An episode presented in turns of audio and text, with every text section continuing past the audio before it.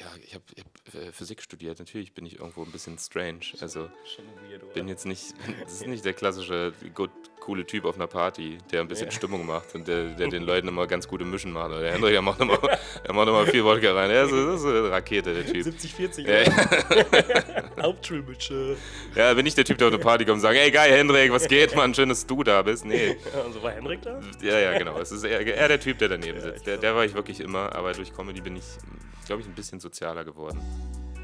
Wenn du auf der Bühne einen Ausländer nachmachst, auch wenn du ein Ausländer bist, dann, dann bespielst du genau die Leute, die privat gerne Ausländer nachmachen. Voll. Das ist Bullshit. Du machst, Mhm. hilfst damit gar keinem. Du hilfst einfach nur. Du trittst allen Leuten deiner, deiner Kultur oder deiner Ethnie, wo immer, trittst du gerade in den Arsch, weil du Witze über die Klischees machst. Es ist ja schön, dass du dich gerade gut auf der Bühne fühlst. Ja, schön, dass du gerade einen geilen Auftritt hast. Aber alle Leute, die, die, die so aussehen wie du, sage ich jetzt mal ganz, die, die, für die ist das gerade Kacke, was du machst. Ah, ja, Du ja. dummes, egoistisches Arschloch. Ja. Ich finde das richtig beschissen. Wirklich. merkt man. Ich finde, Follower ist ein viel zu krasses Wort dafür, für das, was es ist. Du sagst, die folgen mir. Was ist das denn? Ja, ja. Die folgen mir. Ist, Ja, wenn ich jetzt in den Krieg ziehen würde, alleine, die, die, die würden mir folgen. Die doch mit, die, die würden mit mir in die Schlacht ziehen. Ja, die kommen nicht mal auf meine Gratis-Show, die ich mache. Das. Also folgen ist ein viel zu krasses Wort. Die haben mein. Video gesehen und dann stand unter diesem Video dieses Follow oder so ein Plus. Und da haben die drauf getippt. Das war das, die einzige Leistung, die die erbracht Mhm. haben. Die haben auf einen Knopf gedrückt. Hallo Freunde, willkommen zu einer neuen Folge Reden, meinem Interview-Podcast, in dem ich mich alle zwei Wochen mit Comedians hinsetze und mal so ein bisschen hinter die Fassade des Jokens blicken möchte, um zu schauen, ey, wer bist du eigentlich? Was machst du für Comedy? Warum machst du die? Und was hat dich dahin gebracht? Und diese Woche habe ich Henrik Bremer zu Gast. Henrik ist Stand-Up-Comedian in Berlin. Henrik ist allem voran auf jeden Fall sehr lustig. Ich finde ihn sehr lustig und er wird uns ein bisschen erklären, warum er Ethno-Comedy so hasst. Wenn ihr nicht wisst, was es ist, hört zu. Wie es eigentlich ist, wenn man Videos postet und die vielleicht auch mal nicht so erfolgreich sind, wie man erwartet. Wir reden über Likes, wir reden über Follower und wir reden darüber, ob man sich selber lustig finden muss als Comedian oder nicht. Ist es so? Ich weiß es nicht. Wir werden es erfahren. Henrik wird es uns erzählen. Ich wünsche euch eine schöne Folge und bis denne. Ich muss aufpassen. Wie viel sieht man denn von mir? Weil bei der Hose, wenn ich sitze, dann guckt man manchmal so ein bisschen. Mein, also Also sieht man ich- meinen Hoden so ein bisschen. Ich schneide natürlich, aber man sieht schon so hier, schätze ich, wenn ich später schneide. Also man sieht den jetzt nicht nackig, ne? Also so nur so ein Beutel. Kommt mein Halt. Boden manchmal raus. Kommt. Ich würde dir einfach eine neue Hose empfehlen. Ähm, Henrik, wir fangen an. Wir fangen direkt. Äh, willst du mir vorher das Konzept erklären? Nee, nee, machen wir einfach. Nee, ist einfach nur, ich stelle dir einfach eine Frage und du beantwortest die. Ah, echt? Ich einfach- muss gar nichts machen. Ist einfach nur ein Gespräch. Muss einfach, okay, aber dann bin ich ja quasi passiv eher beteiligt. nee, du bist sehr aktiv. Bin jetzt aktiv. Du bist Okay. aktiv im, im Fragen beantworten halt. Aktiv im Fragen beantworten. Interviewformat. Also auch ausführlich. So ist In wie Sätzen. du möchtest, genau. In ganzen Wäre Sätzen. besser, wenn dein Redeanteil so 70% meiner 30 ist. 70 Prozent muss ich heute Stimmt. liefern. Oh, das finde ich aber gut, dass du mir auch so gleich so Zahlen durchgibst. Ja. Äh, Henrik, schön, dass du ähm, mich in meiner Casa besuchst. Sagst du das so? Also ich finde es auch schön hier zu sein, aber es ist. Hast du das gerade zum ersten Mal gesagt? Casa? ja, hab ich zum ersten Mal gesagt. Und wie fühlt es sich an? Nicht so gut, ne? Du merkst es selber. in meiner Casa. Ja, es war ein bisschen zu viel. Das war zu viel, zu viel von meinem Touristenspanisch. Okay, aber du bist auch einer der Typen, die das kennt, also das unterscheidet immer bei mir Leute. Ich unterteile die in zwei Kategorien, einen Gastgeber. Die, die drinnen warten in der Wohnung, weißt du, du klingelst und kommst dann vier Stockwerke hoch, dann steht einfach die Tür offen und, und der Typ sitzt gerade auf dem Klo oder so und du gehst jetzt rein und musst irgendwie selbst klarkommen. Und du stehst schon im Treppenhaus. Du empf empfängst einen so richtig. Du stehst davor und sagst, hey, hier geht's rein, das ist die Wohnung. Komm mal an, darf ich dich Komm mal an, deinen genau. schwitzenden Rücken. Hat alles gut geklappt. Ich habe mich wirklich äh, aufgefangen gefühlt von dir. Und ey, willkommen in meinem Podcast Reden. Hallo. Äh, ich weiß nicht, Folge 8, glaube ich, Folge 8. wirst du jetzt sein. Ich bin Folge 8, klasse. Du bist Folge Ja, eine 8. gute Folge, Leute. Folge, Folge eine richtig 8 habe ich gehört, Folge. ist die beste. Das ist die geilste Folge. Äh, ich habe dir letztens erzählt, ich habe dir letztens erzählt, dass ich ähm, am Anfang eine kurze Liebeshymne auf Hamburg singen wollte. Okay, Und das, damit würde ich jetzt gerne reinstarten. ein bisschen. alles klar? Nee. Ich war, ich bin zwei Tage in Hamburg aufgetreten. Und du warst ja auch schon Ja. ein paar Mal in Hamburg. Du bist, Hamburg. du hattest sogar mal ein, ein Schnack-T-Shirt an. Also Das du warst, stimmt. du warst, du bist richtig. Ich bin richtig Hamburg. Man muss dazu sagen. Schnack ist eine Comedy-Show in Hamburg, falls ihr in Hamburg seid. Äh, super Show. Äh, hier, Shoutout, wie wir Deutschen sagen. Ähm, ist gut. Ja, habe ich mir ein T-Shirt gekauft. Fand ich, fand ich gut. Ist auch ein gutes gekauft? Logo. Hast du nicht bekommen? Nee, habe ich gekauft. so, Ich dachte wirklich so, ja, Henrik Bremer. nee, nee, gesponsert wurde ich da nicht. Also d- ich musste das noch selber kaufen. Anderen Leuten gibt man das, weißt du, wo man weiß, die, die treten vor vielen Leuten Ja, auf, genau. die sehen das, das ist kostenlose Werbung. Bei mir genau. weiß man, ja gut, sehen vielleicht nicht so viele, gibt man einen 20 her. Ne? Das, das lohnt sich sonst nicht. Ich dachte wirklich, der hätte es so gegeben, so in der Hoffnung, dass du dann ein paar von deinen Reels mal in so ein Schnack-T-Shirt trägst. Aber Ach so, nee, das ist Nee. keine Werbepartnerschaft mit Schnack. Okay. Das habe ich mir einfach, dachte- einfach ich. gekauft. ja, ist auf jeden Fall eine richtig geile Show. Ich habe mich richtig wohl gefühlt. Ich habe ähm, den Moderator und Gründer Lenny Hm. Wavro. Boah, ich habe richtig Hast du gut gesagt. Ja, ne, äh, geschrieben so, hey, kann ich, kann ich, ich bin in Hamburg, kann ich auftreten? Und er so, ey, so direkt, und das kennt man von hier aus, von hier nicht, finde ich. Direkt so, hey, klar, kein Stress, boah, freue mich, freu mich voll, dass du rumkommst. Mhm. Sorry, dass ich so spät antworte, äh, ich habe gestern geheiratet. ich so, ja, ey, überhaupt kein Stress. Digga, Geiler Typ. Ja. Lass dir Zeit. Ich wurde mit offenen Armen empfangen, war eine mega geile Show, voll coole Stimmung. Comedians waren richtig nett, die waren so richtig so, hey, was geht, Ja, ja. du so? Ja, es ist eine, ist eine freundliche Szene. Es ist halt noch diese kleine Szene. Es hat, das ist das, was Berlin vor, weiß ich nicht, fünf Jahren war oder so. Als es in den Anfängen, es gab so diese fünf bis zehn Shows pro Woche und so eine kleine Szene, eigentlich so ein Kern von fünf Leuten, die eigentlich praktisch bei jeder Show sind und deshalb auch einfach so schön zusammengewachsen sind. Ne? Du hast halt nicht wie in Berlin gerade 100 verschiedene Comedians und so kleine Subgrüppchen, so kleine Klicken, die sich da gründen, sondern es gibt nur diese eine Clique in Hamburg und die chillen halt zusammen und die sind auch einfach Freunde, das merkt man. Und so empfangen die dich auch. Genau, die sind Freunde, die empfangen dich auch so, aber hier ist das ja, hier war das ja für mich am Anfang auch so, es war so schwer reinzukommen. Es war, du kamst so zu einem Mic und es war so eine Gang. Ja, ja, ja. Ein Teil von dieser Gang zu werden, braucht erstmal richtig Zeit. Absolut. Also das, das Allerschlimmste, das Allerschlimmste, selbst also für mich, ich bin jetzt sozial jetzt nicht so super stark. So gerade wenn ich so neue Leute kennenlerne, immer ein bisschen komisch, immer ein bisschen misstrauisch. Und für mich ist das Allerschlimmste als halbwegs introvertierte Person, wenn du in einen Raum kommst und da sitzt einfach so eine Gruppe, die sich gut versteht. Und du bist da jetzt. So, und was machst du jetzt? Wie, wie, kommt man, wie kommt man in diesen Gesprächskreis rein, wenn du, wenn du nicht dieser Typ bist, der sofort die Aufmerksamkeit generiert? Ich, ich finde das immer vergleichbar früher mit äh, so Sportmannschaften. Ja, ja. Wenn du nicht gut bist, dann ist es richtig schwer reinzukommen. Und am Anfang, wer anfängt, ist halt einfach nicht gut. Ja, Aber wenn du als Comedian da hinkommst und sag ich mal richtig so killst auf der Bühne oder du hast einen Namen oder so, dann so auf einmal so, hey, was geht? Dann respektieren die dich, ja. Genau, das ist halt ganz normal und ich fand es am Anfang auch mega schwer. Es gibt halt diese extrovertierten Typen, die einfach sagen so, hey, ich bin der und der, was geht, was geht? Das ist so krass. Ja, Leute, die dann einfach in einen Raum kommen und einfach so den Raum beherrschen. Das ist Obwohl sie niemanden unfassbar. kennen. Ja, ja. Und dann denke ich mir, woher dieses, woher dieses Woher dieses Selbstvertrauen? Voll. Guck dich mal an. Aber es ist halt, es ist halt echt so, ja. Und ich saß so lange, die ersten Monate saß ich einfach immer nur daneben, wie so ein Weirdo. Ich habe nichts gesagt und habe dann auch immer so, ich habe immer so versucht, versucht, so in diese Gruppe reinzukommen, was die Sache noch unangenehmer macht. Weil entweder du gehst all in in die eine Richtung oder all in in die andere Richtung. Also heißt, entweder du sagst gar nichts oder du bist Teil der Gruppe. Aber ich saß daneben, habe nichts gesagt und dann ab und an mal so, wenn jemand was gesagt hat, so aus der Seite, so von Seite so gekichert. Und alle haben sich so. Alle drehen sich so um. Okay, seit wann, seit wann sitzt er hier? Wer, wer ist denn jetzt das? Hörst du uns die ganze Zeit schon zu? Bist du komisch, Alter? Bist du Comedian? Was, was willst du machst du hier? Ja, so war das halt. Und das, ist, das, ist, das ist super unangenehm. Ja, so war es bei mir auch. Aber ich, ich habe das Gefühl, dass Leute, die jetzt so Mics aufmachen, so ein paar mehr, das Gefühl so gut kennen und versuchen, sich ein bisschen anders zu verhalten? Oder hast du das Gefühl nicht so ein bisschen mehr so, hey, Ja, ja, genau. Also die Szene, die, ja, die, die zusammenwachsen, die sind cool miteinander, klar. Aber als Newcomer ist immer noch, das ist schwierig, ne? ist immer noch weird. Hm. Und ich bin ja jetzt selbst in der Position, wenn ich Newcomer sehe, dann ist man sofort immer so, ah, okay, wer bist du jetzt? Man, ist, man will so nicht sein, aber es ist halt auch irgendwie menschlich. Man ist einfach irgendwann, man versucht in eine Gruppe reinzukommen, merkt, wie schwer das ist, dann ist man in dieser Gruppe und dann ist man genauso ein Arschloch wie die anderen, die halt vorher in dieser Gruppe waren, wenn jemand Neues rein will. Man ist dann direkt so, ah, okay, wer bist du? Eins zu eins. Also Und ich habe manchmal schon die Empathie zu sagen, so, hey, was geht? Ne, so, wie lange machst du Comedy? Bla bla. Ja, ja. So ein bisschen, so, ja, Das- einfach so ein bisschen versuchen, dem ein gutes Gefühl zu geben. Das da ist so, ja, ja. Das ist so der Go-To-Smalltalk-Satz, finde ich, unter Comedians. Wie lange machst du Comedy? Das ist wie, ich hasse diesen Satz. Ich finde es furchtbar. Ich hasse generell diese Klischeesätze. Es gibt, glaube ich, so in jeder Subkultur immer so einen, einen Aufhängersatz.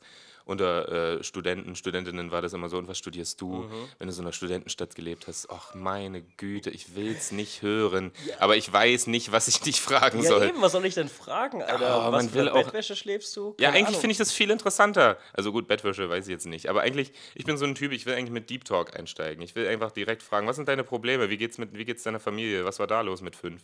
Das sind eigentlich die Fragen, die ich stellen will. Das finde ich viel spannender. Aber du musst erstmal mit so einem. Du musst zwangsläufig durch den Smalltalk. Das ist, ich meine, Oh, ich was. Leute hassen Smalltalk. Ich finde übrigens, Smalltalk zu hassen ist so genauso eine edgy These wie ich hasse Menschen. Das ist einfach so, ja, aber du musst, also du Ja, musst mit. Menschen agieren und du musst durch einen Smalltalk. Du kannst ja schnell eine andere Frage aufgreifen oder so. Klar, aber das geht einher mit ich hasse Menschen, ich hasse Smalltalk. Weil das, was man sagt, wenn man sagen will, wenn man sagt, ich hasse Menschen, dann hasst man ja eigentlich auch nur diese Oberflächlichkeit.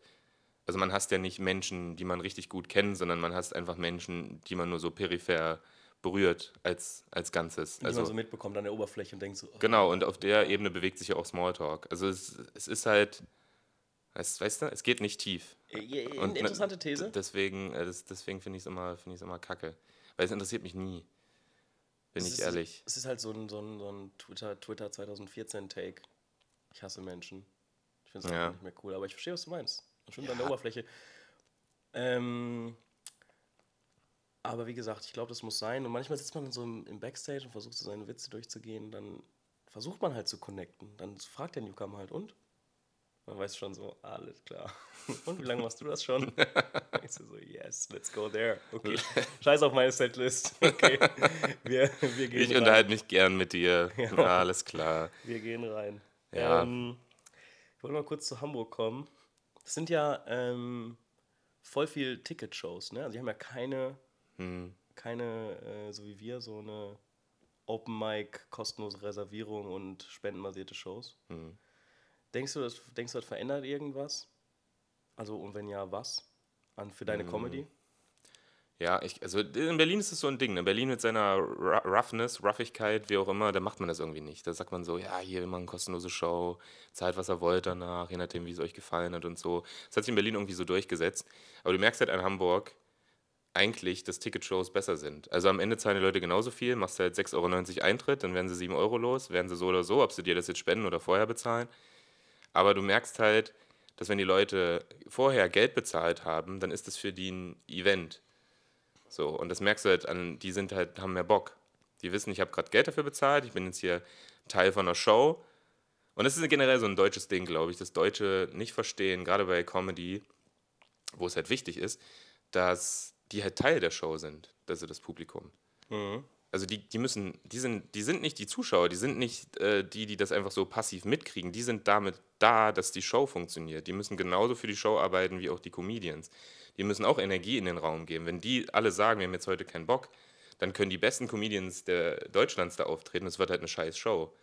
Und das finde ich ist der Unterschied zu den USA, wo, äh, wo irgendwie die Leute wissen, wenn die bei einer Show sind, egal ob jetzt Fernsehshow, Late Night, Comedy Show, was auch immer, ah krass, ich bin hier Teil der Show, ich muss mitmachen. Und entsprechend gehen die mit viel mehr Energie rein. Und ich glaube, das wird befördert, wenn du vorher Geld bezahlst, weil das Voll. dann so ein Bewusstsein auslöst, ah okay, ich bin jetzt hier Teil dieser Show. Wenn ich irgendwo umsonst hingehe, dann sage ich mir, ja okay, ich besauf mich hier und höre mir das hier nebenbei an. Und wenn es mir gefallen hat, dann gebe ich besoffen noch einen Zehner rein. Wollte ich eigentlich gar nicht, aber ich bin halt besoffen. Am nächsten Tag ärgere ich mich, dass ich so viel ausgegeben habe. Ich- So, das ist dann eher der Vibe. Voll. Also ich finde auch genau das war es. Es war die Eventcharakter. Du hast gesehen, die Leute haben sich anders angezogen. Es war ein ganz anderes Publikum. Die Ja. haben sich Aperol gekauft. Für die war es so eine richtige Ja, ja. abendfüllende Aperol und auch mal, genau, auch mal ein Parfüm getragen. Auch mal Ja. mit Parfüm, siehst du? Siehst du? ja, genau, aber genau das ist der Unterschied. Im Comedy-Keller in Berlin da trägt aber gar keiner Parfüm. Da kommen die mit ihrem Bier von draußen rein und dann wird mal, wird mal geguckt. Genau, sind so ein bisschen angetrunken, nehmen sich so, setzen sich da rein, total verschwitzt. Aber es ist, ist ja auch, ich meine, es ist ja völlig in Ordnung. Aber ich fand das richtig schön, ähm, diesen Event-Charakter zu sehen. Ja, Denkst du, das, denkst du, man kann das switchen in Berlin? Denkst du, man. Klar, kannst alles switchen. Muss halt einer mal mit anfangen, aber Leute trauen sich nicht. Mhm. So, die sagen, ja, wenn, das ist immer das Risiko, wenn du so eine Ticketshow machst, so, dann kommen halt auch erstmal weniger. Ist ja logisch, weil es ist nicht umsonst. Du musst ja viel bessere Werbung machen. Ich glaube, dafür haben die Leute Schiss. Und es gibt zu viele Shows, glaube ich, dafür, dass, nicht, dass man denkt, dass eine Ticketshow funktioniert, weil wenn du halt anfängst jetzt zu sagen, hier, ich bin Philipp, ich mache jetzt die erste Ticketshow in Berlin, dann musst du konkurrieren gegen 18 andere Shows an einem Abend, die halt alle das gleiche machen, was du machst, aber umsonst. Also du wirst halt erstmal auf die Fresse fallen. Du musst dann halt wirklich Qualität liefern, dass die Leute irgendwann auch gerne Geld vorne rein bezahlen. Also alle müssen mitziehen sozusagen. Alle müssen mitziehen. Ja, die ganze Szene muss halt mitziehen, dann funktioniert das auch. Und es wird sich auch direkt ausdünnen. Also es wird nicht mehr so viele Mics geben. Nee, Ein paar würden. brauchst auch nicht. Ja, findest du, gibt es viele? Brauch nicht. Ja, es gibt ein bisschen viele Mics. Finde Mein, ich schon. Meinst du für, also vor allen Dingen konzentriert auf Prenzlauer Berg, Kreuzberg, Friedrichshain. Ja, also ja, diese, genau, diese diese, Bubble ist ja voller Mics. Ja, also es gibt so ein paar, die haben sich etabliert und das macht auch Sinn, die soll es auch irgendwie geben, aber das, das Ding jetzt dadurch, dass es keine Mix-Shows gibt, so richtig in Berlin, also Mix-Shows sind Shows, wo auch die Comedians ein bisschen Geld kriegen, ne? also diese Open Mics, ja, kriegst, also die Leute zahlen nichts und du als Comedian kriegst halt auch nichts, dafür darfst du halt testen, so, das ist so der Trade-off, dafür kannst du neue Jokes testen. Aber Mix-Shows spielst du halt dein A-Material und kriegst dafür halt einen Fuffi oder so am Ende des Tages. Und ich finde, das, das fehlt halt in Berlin, dass halt Newcomer auch ein bisschen die Möglichkeit gegen Geld zu verdienen, auch wenn es nur 50 Euro am Abend sind, aber das summiert sich ja auch. Nur 50 Euro am Abend, ey, ganz ehrlich, was ist das denn für eine geile Zahl? also, Ja, genau, aber es, es, es fehlt halt. Und deswegen machen, ist halt das, was passiert ist, wenn die Comedians kein Geld verdienen bei Shows, weil es keine Mix-Shows gibt, weil es keine Ticket-Shows gibt, dann fangen die an, eigene Shows zu gründen. Weil bei den eigenen Shows können sie die Spenden einkassieren und machen damit Comedy Money. So, das heißt, wenn du Leuten kein Geld gibst, fangen die an, neue Shows zu gründen und dann gibt es einfach viel mehr Shows und damit noch insgesamt viel weniger Geld drauf auf dem Markt. Sag ich mal. Es beziehungsweise die Leute verteilen sich mehr. Ja, ja, genau. Und das zahlende Publikum wird halt, Ja. spreadet sich und dann halt nicht mehr so viel Zahlkraft. Und es ist, verstehe ich einfach nicht. Wenn du gut Geld machst bei einem Mic, dann teile das unter den Comedians auf. Und dann klar machst du dann mehr oder weniger Verlust. Aber wenn alle mitziehen, dann kriegst du ja auch das Geld wieder rein, weil du auch bei anderen Shows ja dann auch wieder Geld verdienst. Also du gibst dann bei deiner eigenen Show Geld an die Comedians ab, machst einfach mal Minus, aber du kannst auch bei anderen Shows auftreten, wo du wiederum Geld kriegst. Also wenn alle mitziehen, dann funktioniert das. Dann macht jeder genauso viel Geld wie vorher und es gibt nicht diese ganzen kleinen Mics von irgendwelchen Leuten, ohne jetzt despektierlich zu sein, die seit zwei Wochen Comedy machen und sagen, ich mache jetzt hier eine Show, weil ich will Geld verdienen, kann ich auch verstehen, aber Voll. Digga, mach's nicht. Denkst du, durch diese Ticketshows verändert sich irgendwas für dich auf der Bühne? Nö. Ich glaube, die Stimmung. Erwartungshaltung? Ja, Testen? Erwartungshaltung ist höher, aber dafür ist auch die Stimmung besser. Muss halt liefern. Ähm, Musst du halt liefern, aber was damit testen? ja, es soll ja die kleinen Bühnen trotzdem noch geben, halt ein paar. Also du musst halt effizient testen. Du brauchst nicht einen, an einem Abend, was ich lange Zeit gemacht habe, äh, fünf Mics spielen, weil du einen neuen Joke hast. Also das kann man auch effizienter machen. Also ich mache es jetzt so, dass ich kein Open Mic mehr spiele, wenn ich nichts Neues habe. Also wenn ich gerade nichts habe, was ich nicht wirklich zum ersten Mal teste, weil dann brauche ich kein Open Mic spielen. Ich spiele kein Open Mic, um dann mein A-Material einfach aufzusagen für, für nichts. Also, aber, aber nur, weil du die luxuriöse Situation hast, dass wenn du gerade was Neues hast, sag ich mal, du hast heute was geschrieben, willst heute Abend auftreten, schreibst irgendwen an und sagst, ja klar, kannst Ja, ja, klar, das kannst stimmt Headline. schon. Ja. Ne? ja, das stimmt. Das ist ein Unterschied, ja. Ja. Also genau, aber so, so ist halt geil. Und dann kannst du wirklich effizient dran arbeiten, dass du wirklich sagst, ich habe hier diesen neuen Gedanken, ich spiele den jetzt dreimal und Mhm. dann gucken wir mal. Und dann wird daraus irgendwann mal ein Bit. Aber du bettest den trotzdem ein in A, B, A. Ja, ja, einbetten. Schön wieder, wieder mit Fachthemen. Gibt es eigentlich so ein Erklärvideo für die Leute? Weil du, äh, so, ich. Ähm, manche Sachen sollte ich schon manchmal ein bisschen besser erklären, aber so die Sandwich-Methode wurde in der ersten Folge mit Simon erklärt, sehr lang. Hört es Und euch wer die an. nicht gehört hat, ist halt selber schuld. Ja. Oder zieht euch die rein. aber auch mit Stefan habe ich darüber geredet, welchen Joke man, warum man Jokes ans, an, an Anfang stellt und warum man Ja, nicht. ja, okay. Und, ne, so Ja, ja. habe ich viel darüber geredet. Ähm, du hast vorhin gesagt, dass du, wie hast du das genannt, als du auf eine Show kamst, nicht sozial, nicht der Stärkste bist oder was? Wie hast du das genannt? Ja? Sozial nicht der Stärkste. Hast du das so gesagt? Ja, bestimmt. Ja, Klingt ne? nach mir. Also so, wir, wir, wir setzen das mal gleich mit introvertiert. Ja, so ein bisschen. Bist, also du, ich, bist du introvertiert? ja, ich würd, bin jetzt nicht der klassische Introvertierte. Wir können ja auch reden. Ich sitze ja jetzt hier nicht so schüchtern und, äh, und, und sage nichts. Also es geht schon. Also ich glaube, Comedy hat da auch viel mit mir gemacht, aber ursprünglich halt Ja. Ich meine, ich, ja, ich habe hab, äh, Physik studiert. Natürlich bin ich irgendwo ein bisschen strange. Also Schon weird, oder? bin jetzt nicht, das ist nicht der klassische gut, coole Typ auf einer Party, der ein bisschen Ja. Stimmung macht und der, der den Leuten immer ganz gute Mischen macht. Der Hendrik, der macht immer, der macht immer viel Wodka rein. So- das ist eine Rakete, der Typ. 70, 40, Ja, oder? Hauptschulmütze. Ja, bin ich der Typ, der auf eine Party kommt und sagt, ey geil, Hendrik, was geht, Mann, schön, dass du da bist. Nee. Also war Henrik da? Ja, ja, genau. Es ist eher, eher der Typ, der daneben Ja, sitzt. Der, der war ich wirklich immer, aber durch Comedy bin ich, glaube ich, ein bisschen sozialer geworden. Hat es dir, hat die Introvertiertheit ähm, es dir schwerer gemacht, auf die Bühne zu gehen? Oder hat es dir schwer? Hattest du Probleme am Anfang mit auf die Bühne gehen? Mm, nee, eigentlich nicht. Eigentlich nicht. Also ich hab, musste für meinen ersten Auftritt äh, eine Menge Alkohol trinken, bin ich ehrlich. Für den ersten? Voll. Krass. Also ich hatte schon Überwindung. So, also ich habe mir das dann irgendwann habe ich mich das getraut, dann dachte ich, ich mache das jetzt, aber vorher war ich schon echt maximal aufgeregt. Aber ich glaube, eigentlich war es sogar ein ganz guter Selbstschutz, so introvertiert zu sein. Weil gerade wenn du dir meine ersten Auftritte äh, anguckst, Mhm. dann sieht man halt, dass ich eine enorme Ruhe habe auf der Bühne. Weil ich mich. Und es wird immer so gesehen, so wenn einer so, so super ruhig ist auf der Bühne, denken immer die Leute, wow, ist der routiniert. Das, das Mhm. ist, aber es ist das. Gegenteil ist der Fall. Diese, diese Ruhe ist halt ein, ist ein Schutz. So, ich gebe jetzt einfach einen Charakter und ich spreche einfach ganz ruhig runter. Ich gucke euch gar nicht an, ich gucke ins Licht und ich nehme mir einfach die Zeit. Und so habe ich das halt gemacht. Und da hat mir die Introvertiertheit, glaube ich, ganz gut geholfen, weil ich konnte so eine, so eine Wand aufbauen. Mhm. Ich war jetzt nicht der Typ, der aufgegangen ist und dachte, okay, jetzt muss ich entertainen, jetzt muss ich liefern, jetzt muss ich äh, ja, witzig sein.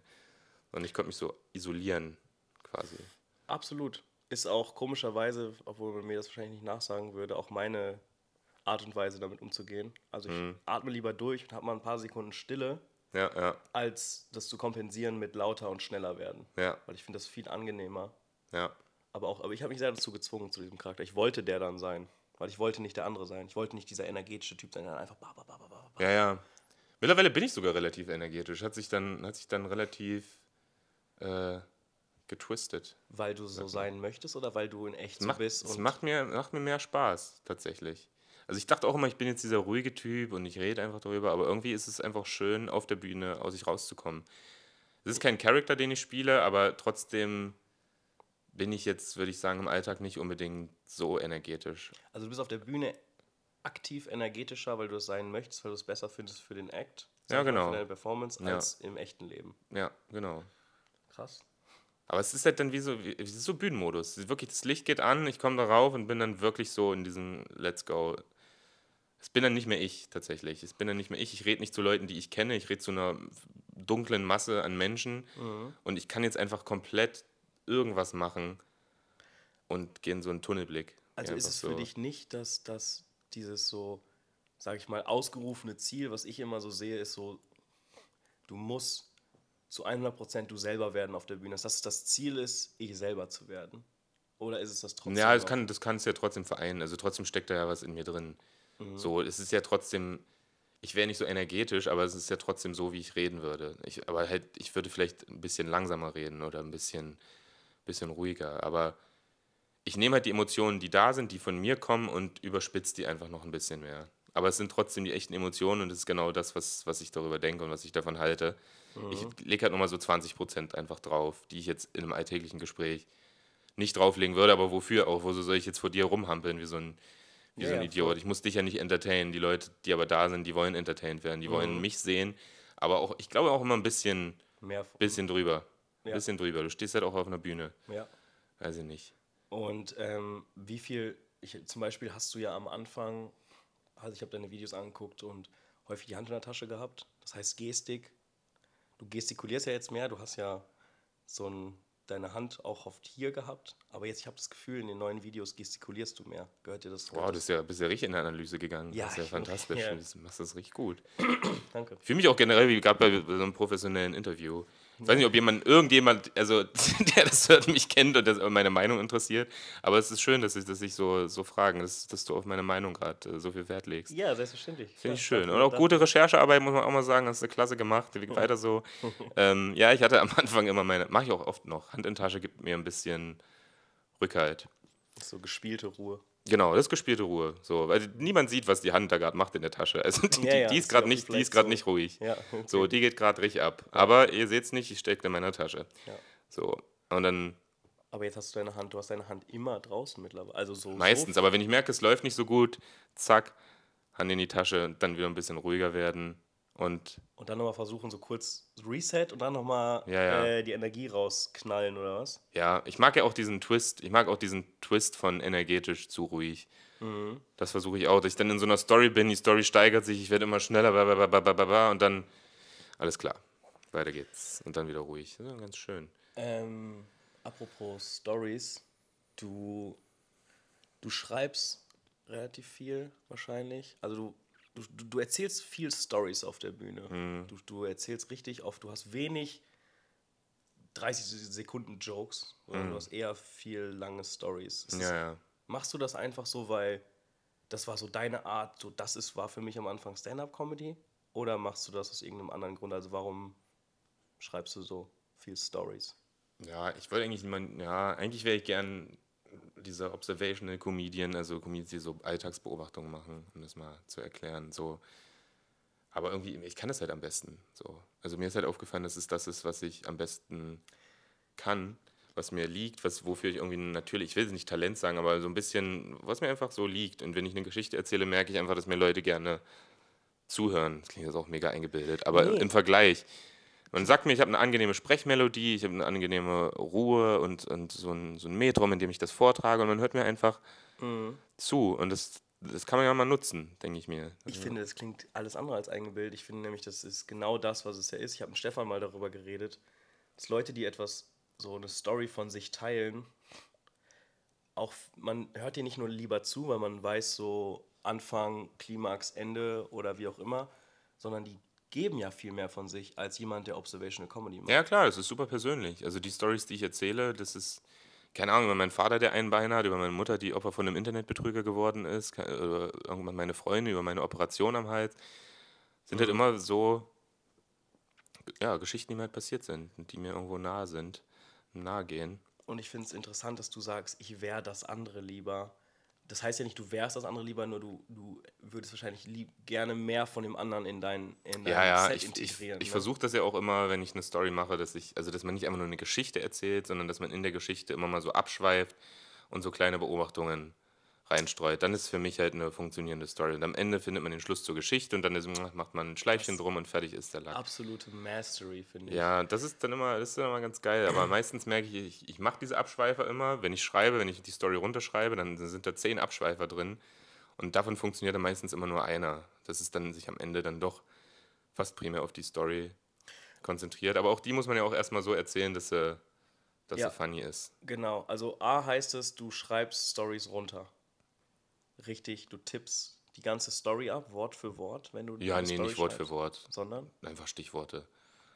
Und wenn ich, also. sind ja. die Stichworte wichtige Informationen oder sind die Stichworte die Punches, die du quasi bringen willst? Nee, das ist erstmal nur die Struktur. in welcher- Ich habe ja die Geschichte erlebt, das ist halt auch easy, sich das dann zu merken. Das ist anders als so Observational-Dings, wo du dir wirklich, sondern es ist ja passiert. Das heißt, ich ja, mache mir dann so Notizen, wie so der ungefähr der dramaturgische Aufbau ist. Und dann, dann in die entsprechenden Stellen halt auch mal so eine kleine Notiz, wo ich dann abschweife.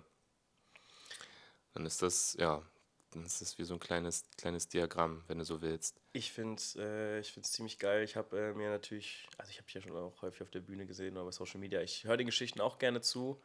Und ich bin zum Beispiel in meiner Selbstwahrnehmung genau das Gegenteil. Also ich mache nur, das Einzige, was ich habe, sind eigentlich absurde Beobachtungen, Alltagsbeobachtungen Ja, ja. und gar keine Stories.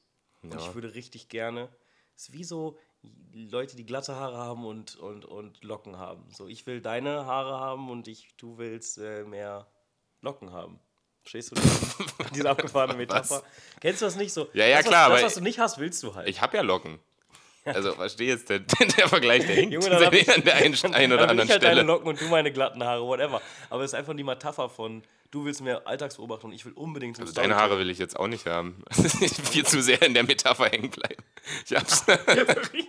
nee, also ich bin mit meiner Frisur eigentlich ganz zufrieden, Philipp. Ich weiß jetzt nicht, was du meinst. Ja, es ist ein, ne, klar. Jetzt gerade übrigens nicht äh, für alle, die das Video sehen. Ich, ich schwitze hier wie scheiße. Wirklich. Ich, denn, ich glaube, du musst die Couch austauschen. Ja, Ganz ist- ehrlich, es ich ist lasse. Ich, ich nee, weil ich die jetzt voll schwitze gerade. Ach so. Ich werde aufstehen und es wird so ein riesen, so ein riesen Menschen, äh, Fleck auf Kein dieser Problem. Couch bleiben. Finde ich schön. Gott.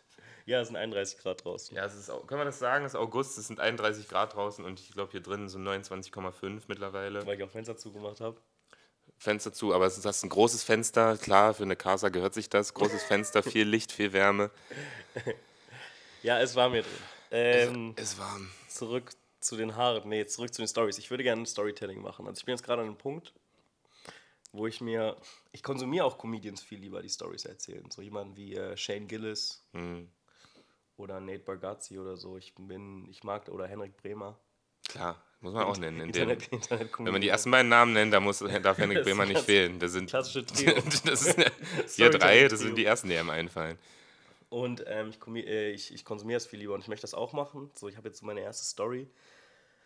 Aber ich habe ein bisschen Probleme damit, weil ich glaube, dass wenn ich Storytelling mache, kriege ich nicht die schnelle Bestätigung von kurzen Jokes, die, mich, die mir quasi Selbstbewusstsein auf der Bühne gibt. So zack, zack, boom, zack, zack, boom. Also direkt Punchline und Ja doch, musst du ja trotzdem machen. Also, ja, genau. Aber, aber ich habe Angst, das zu machen, weil ich weiß, es wird am Anfang nicht kommen. Das heißt, es wird lange. Ich, ich teste ja sozusagen 12 oder 15 Jokes in einem. Also, Ja, ja. was ne? Und, und, und die Wahrscheinlichkeit, dass ich mir die ich gebe mir die Mühe, diese Story auszuschreiben mit den kleinen Punches. Ja. Und dass 12 davon bomben, Ja. ist ja mega hoch. ja. Hast du dann die Story, weil dann und dann entsteht Stille. Ja, aber das ist so bei einem anderen Joke auch. Was willst du denn machen? Geht. Also, wenn ich kurze Beobachtungen habe, habe Also in, in, ja, ja, aber die kannst du auch zu den Sachen, die in der Story passiert sind. Ja, egal. Du kannst in der Story sind, wenn du willst, auch nur zehn kurze Jokes.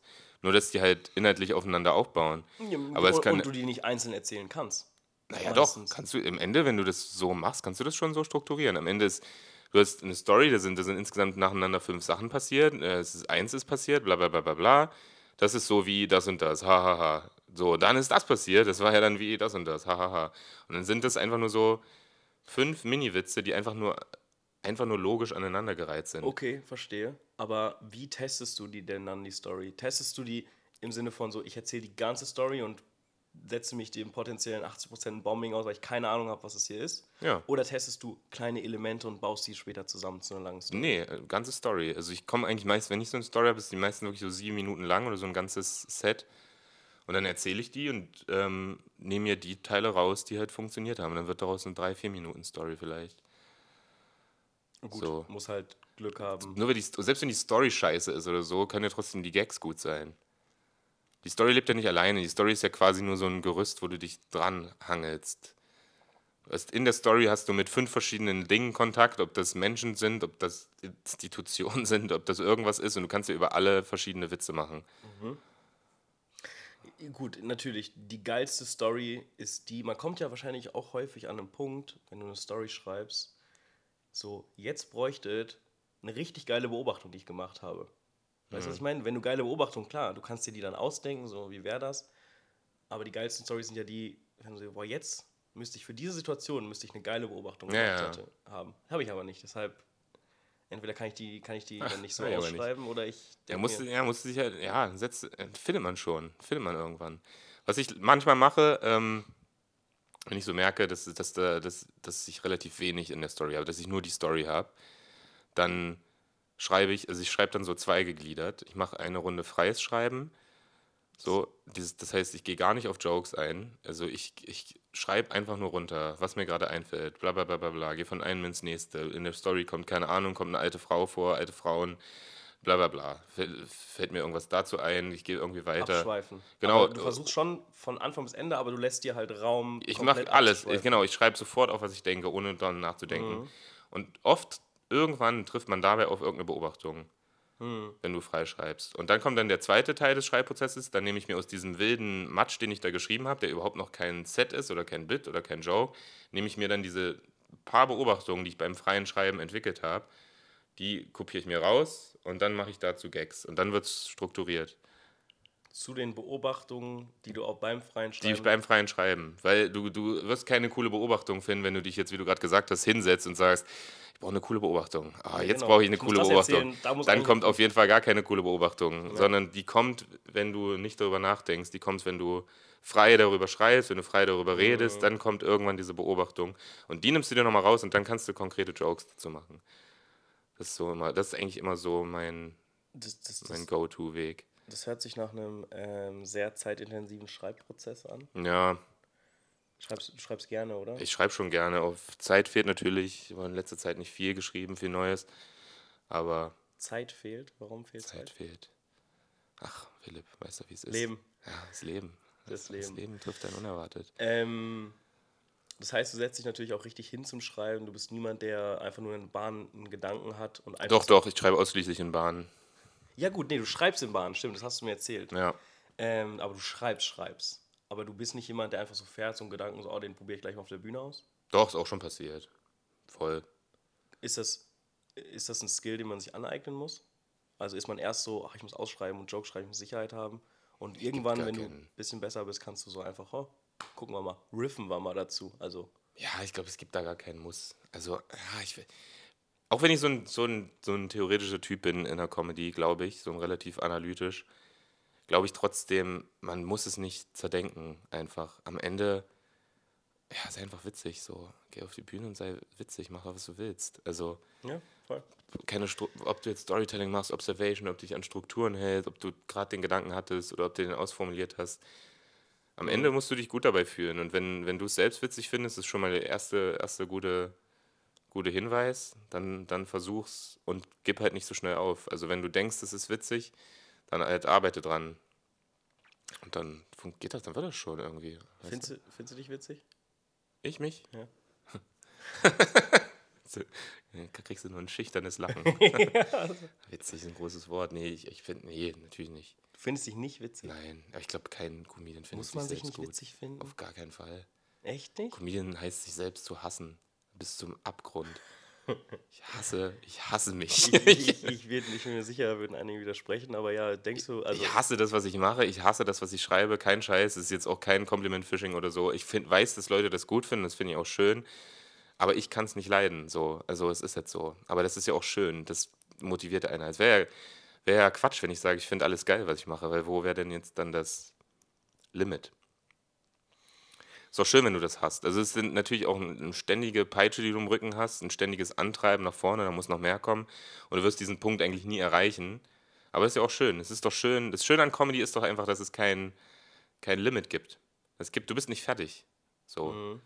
Ich glaube, deshalb mache ich es auch am Ende des Tages. Weil mein ganzes Leben war immer nur so, ja, du machst Abi, du machst ein gutes Abi, kriegst deine Note, dann hast du so einen ersten Mark. Mark, so, zack, fertig. Dann studierst du, kriegst deine Note, fertig. Dann hast du einen Job, fertig, Familie. Du hast immer so feste Punkte, wo du sagen kannst, okay, mit dem Abschnitt bin ich jetzt fertig, das habe ich, das kann ich zur Seite räumen. Aber bei Comedy geht das nicht. Es gibt, nicht, gibt kein Comedian sein, bin ich jetzt fertig, bin jetzt lustig. Kann jetzt, das war's jetzt. Okay, es gibt keinen, ich bin jetzt lustig, aber es gibt doch trotzdem Milestones. So wie ein Abi ein Milestone ist, könnte mein erstes Solo ein Milestone sein. Könnte. Klar, es gibt Milestones, aber du bist insgesamt mit Comedy nie fertig. Ja, gut, aber es bist ja im Leben auch nicht. nee, aber wenn du dir jetzt so einzelne Sachen anguckst, wenn du jetzt zum Beispiel so eine klassische berufliche Laufbahn hast, dann hast du schon, finde ich, Punkte, wo du fertig bist. Was heißt für dich fertig? Fertig. Was heißt Naja, du hast, du hast, du hast dann so deinen, deinen Abschluss und du sitzt dann da in diesem Büro mit einem Teppich und so einer Filterkaffeemaschine und du weißt, gut, ich habe jetzt den Tag erlebt, der nächste Tag wird ziemlich wahrscheinlich genauso. Dann bin ich für mich da schon ziemlich fertig. So, da wird jetzt nicht mehr viel passieren. Na klar kann, lerne ich auch nochmal, wie man da so eine Excel-Funktion eintippt, äh, die ich noch nicht kannte. Gut, so kleine Sachen lernt man noch dazu, aber insgesamt habe ich trotzdem so ein Du hast nicht dieses, dieses Streben nach mehr. Es hängt natürlich auch immer davon ab, wo du arbeitest. Ich will das gar nicht pausch- pauschalisieren. Ich, Aber- meine, also, also du hast es gerade pauschalisiert und ich finde es auch, ich verstehe es auch, weil ich es auch tue. Ähm, aber ich glaube, andere Leute sehen genauso wie du in Comedy zu sagen, ey, nächstes Mal habe ich das Projekt und dann ist das anders und dann ist das dann. Ja, die, sind, wahrscheinlich hast du die, die, recht. die finden genau das Gleiche, was du in Comedy findest, finden viel, viele, glaube ich, in ihrem Job. Man kann dieses 9-to-5-Ding immer so, äh, ist ja eine Kaffeemaschine. Wie du gerade gesagt hast, ich, dieses Bild ist ja auch, ist ja auch das, was mir Angst macht. Ja, ja, ja. Ähm, aber ich glaube, Leute finden im Alltag. Klar, am Ende ist es eine Sache der Leidenschaft. Also wenn du für irgendwas Leidenschaft hast, dann wirst du da immer neue Herausforderungen finden und das habe ich halt nicht für meinen Job, aber für Comedy schon. Genau. Und das ist ja genau. Und viele Leute finden das dann vielleicht nicht im gleichen Maße, weil wahrscheinlich Kunst nochmal eine andere Befriedigung gibt, ähm, aber finden das in ihrem Job. Ja, aber genau das ist aber das Ding. Nee, dann ist es eigentlich doch nicht gleich, weil Kunst ist halt, Kunst hat keine objektiven Kriterien. Kunst hat kein, also ein Projekt ist trotzdem fertig. Also selbst wenn du in deinem Job einzelne Projekte hast und jedes andere Projekt fordert dich wieder auf eine ganz neue Art und Weise und so, ist ja auch alles cool. Aber trotzdem ist, du hast ein Projekt und das Projekt ist dann irgendwann fertig. Das ist ein klar quantifizierbarer äh, Schnitt. So, Mhm. ist fertig. Ist abgegeben, ist durch, die haben es abgesegnet, wir haben Geld dafür bekommen, whatever. Fertig. Mhm. Und es, selbst wenn du nur einen Witz nimmst, aus deinem ganzen Set, zehn Minuten, hast du einen Joke, dann ist der ja nie fertig. Also weil es halt Kunst ist, weil Kunst sich in jedem Raum nochmal neu entfalten kann. Du kannst immer wieder neue Wege finden. Du kannst es nicht so, du kannst einen Joke oder generell Kunst kannst du nicht so klar abgrenzen wie ein Projekt auf der Arbeit. Safe. Es ist immer offen. Ist nie erledigt. Genau. Alle haben, was sie wollen und move forward. So. Genau. Theoretisch ist jeder Witz immer noch, äh, kann immer noch besser werden. Es Dann, du musst entscheiden, wann du mit dem Witz aufhörst, wenn du Mhm. aufhörst, daran zu arbeiten. Auf Arbeit entscheidet immer anders. Du bist halt fertig. Und Du denkst nicht mehr an das Projekt, was du 2015 hattest. Mhm. Aber du denkst manchmal an einen Joke, der ah, hatte ich ja vor anderthalb Jahren, stimmt, aber jetzt habe ich da nochmal einen neuen Gedanken, vielleicht mache ich das nochmal. Also so ein Und der bisschen. lebt. Es lebt halt viel mehr. Es ist halt, es hat so, eine, so ein eigener Organismus, so ein Witz. Mhm. Also Selbstständigkeit vielleicht so ein Schritt dazwischen. Weißt du, was ich meine? So, dass du, dass du nicht, dass du selber entscheiden kannst, wann irgendwas so. fertig ist. Genau. Du hast dein eigenes Universum Ja. so und du kannst äh, selber kreieren. Ja. Ähm, aber was würdest du sagen, wenn wir nochmal auf so Milestones, Comedy äh, kommen? Du machst ja jetzt seit wie lange und wie lange machst du schon Comedy? Äh, ein und ein Dreivierteljahr. Ein und ein Dreivierteljahr. Das ist witzig, dass du das so formulierst, äh, weil ich kenne das von mir selber. Es ist einem, aus irgendeinem abgefahrenen Grund ist einem das richtig wichtig, wie lange man schon Ja, Comedy ja. macht, oder? Das ist ein guter Punkt. Ich hätte auch zwei Jahre sagen können, aber nee, ich will schon halbwegs so wenig wie möglich sagen, damit du sagen kannst, geil, der ist, um, weil umso besser wirkt man ja. Äh, Genau das denke ich äh, auch immer. Das geilste Kompliment ist, wenn jemand zu mir sagt, oh, dafür aber schon richtig gut. Ja, ja, da, da Ne? lässt man auch gerne mal zwei, drei Monate Ja, wegfallen. genau, voll. Da wird auch gerne mal abgerundet. Ja, also ich zähle nicht ab meinem ersten Auftritt, ich, ich zähle ab dann, wann ich regelmäßig Spots bekomme. Ja, ja, genau. Man, man, genau, aber da ist jeder Comedian auch richtig eigen. So Comedians, die vor Corona angefangen haben, die sagen auch dann immer, ja, ich habe 2019 angefangen. Aber. Aber es war ja auch Corona, musst du alles abziehen. Also eigentlich macht das erst ein halbes Jahr, wenn du so willst. Also so viel Ja, gab es genau. ja nicht während Corona, also musst du wissen. Damit sie einfach das hören. Das, ja. das ist richtig. Das Man will, nicht, man will nicht der Typ sein, der gerade so auf der Bühne so semi gebombt ist und dann sagt, ja, ich mach's halt schon seit acht Jahren. Ja, okay, Bro, dann hättest du hättest deutlich mehr machen können in acht Jahren. ja, Aber es voll. ist halt, Okay, ein Dreivierteljahr. Äh, hört, sich, hört sich gut an, finde ich. sagen wir anderthalb. Einfach. Ganz ehrlich, da, da runden wir klassisch ab. Da runden wir klassisch ab. Ähm, und was sind, was so, hast du irgendeinen Milestone gerade? Also sowas, gibt es irgendwas, was du gerade, hast du gerade irgendein Ziel? Ein Ziel, hm. nee. Tatsächlich habe ich gerade kein Ziel, ich will einfach gerade nur besser werden. Und ein bisschen Reichweite aufbauen, bla. Also, Du wirkst wie ein Typ mit Zielen. ja, das ist so. Das, Weiß ich nicht, weil ähm, du hast zum Beispiel, als du angefangen hast, Comedy zu machen, relativ früh relativ viele, relativ im Sinne von, keine Ahnung, aber viele Reels gepostet. ja. Und du hast, ein, hast schon noch ein Wachstum erfahren.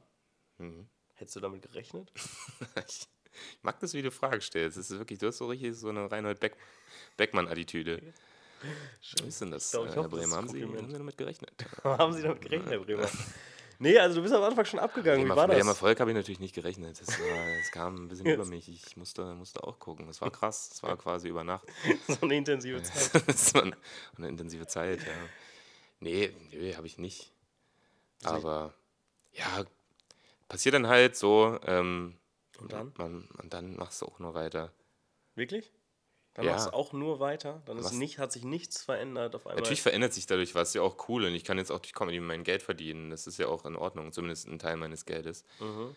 Ähm, und das ist auch cool so, aber am Ende reicht das ja trotzdem nicht. Wie gesagt, du musst halt immer, immer weitermachen. Immer Social Media Druck ist doch scheiße, wenn du, wenn du so, so halb viele Follower hast, wie ich jetzt. So, also es sind schon mehr als der Durchschnitt, aber es Sag ist jetzt noch nicht so. Nee, das sage ich jetzt nicht. Ich kann dir sagen, wenn du möchtest. ja, dann sag du die. 17.800. Ja, sagen wir 18.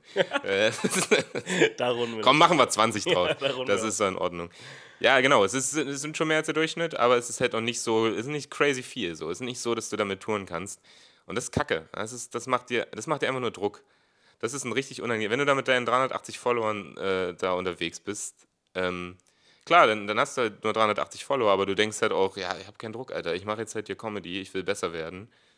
Aber wenn du dann so, so, so 18.000 Leute da hast und die, die irgendwie auch Content sehen wollen und du siehst, wenn du halt fünf Tage nicht postest, und so ist ja Instagram halt, dann, dann verpissen die sich. Also ich verliere, wenn ich nichts poste, verliere ich pro Tag 10 Follower. Wirklich jetzt? Ist so. Weil ich wollte gerade sagen, ja, Henrik, das ist doch der Spotlight-Effekt. Du denkst viel zu viel, dass viel Nee, zu viele Leute über dich verlierst die.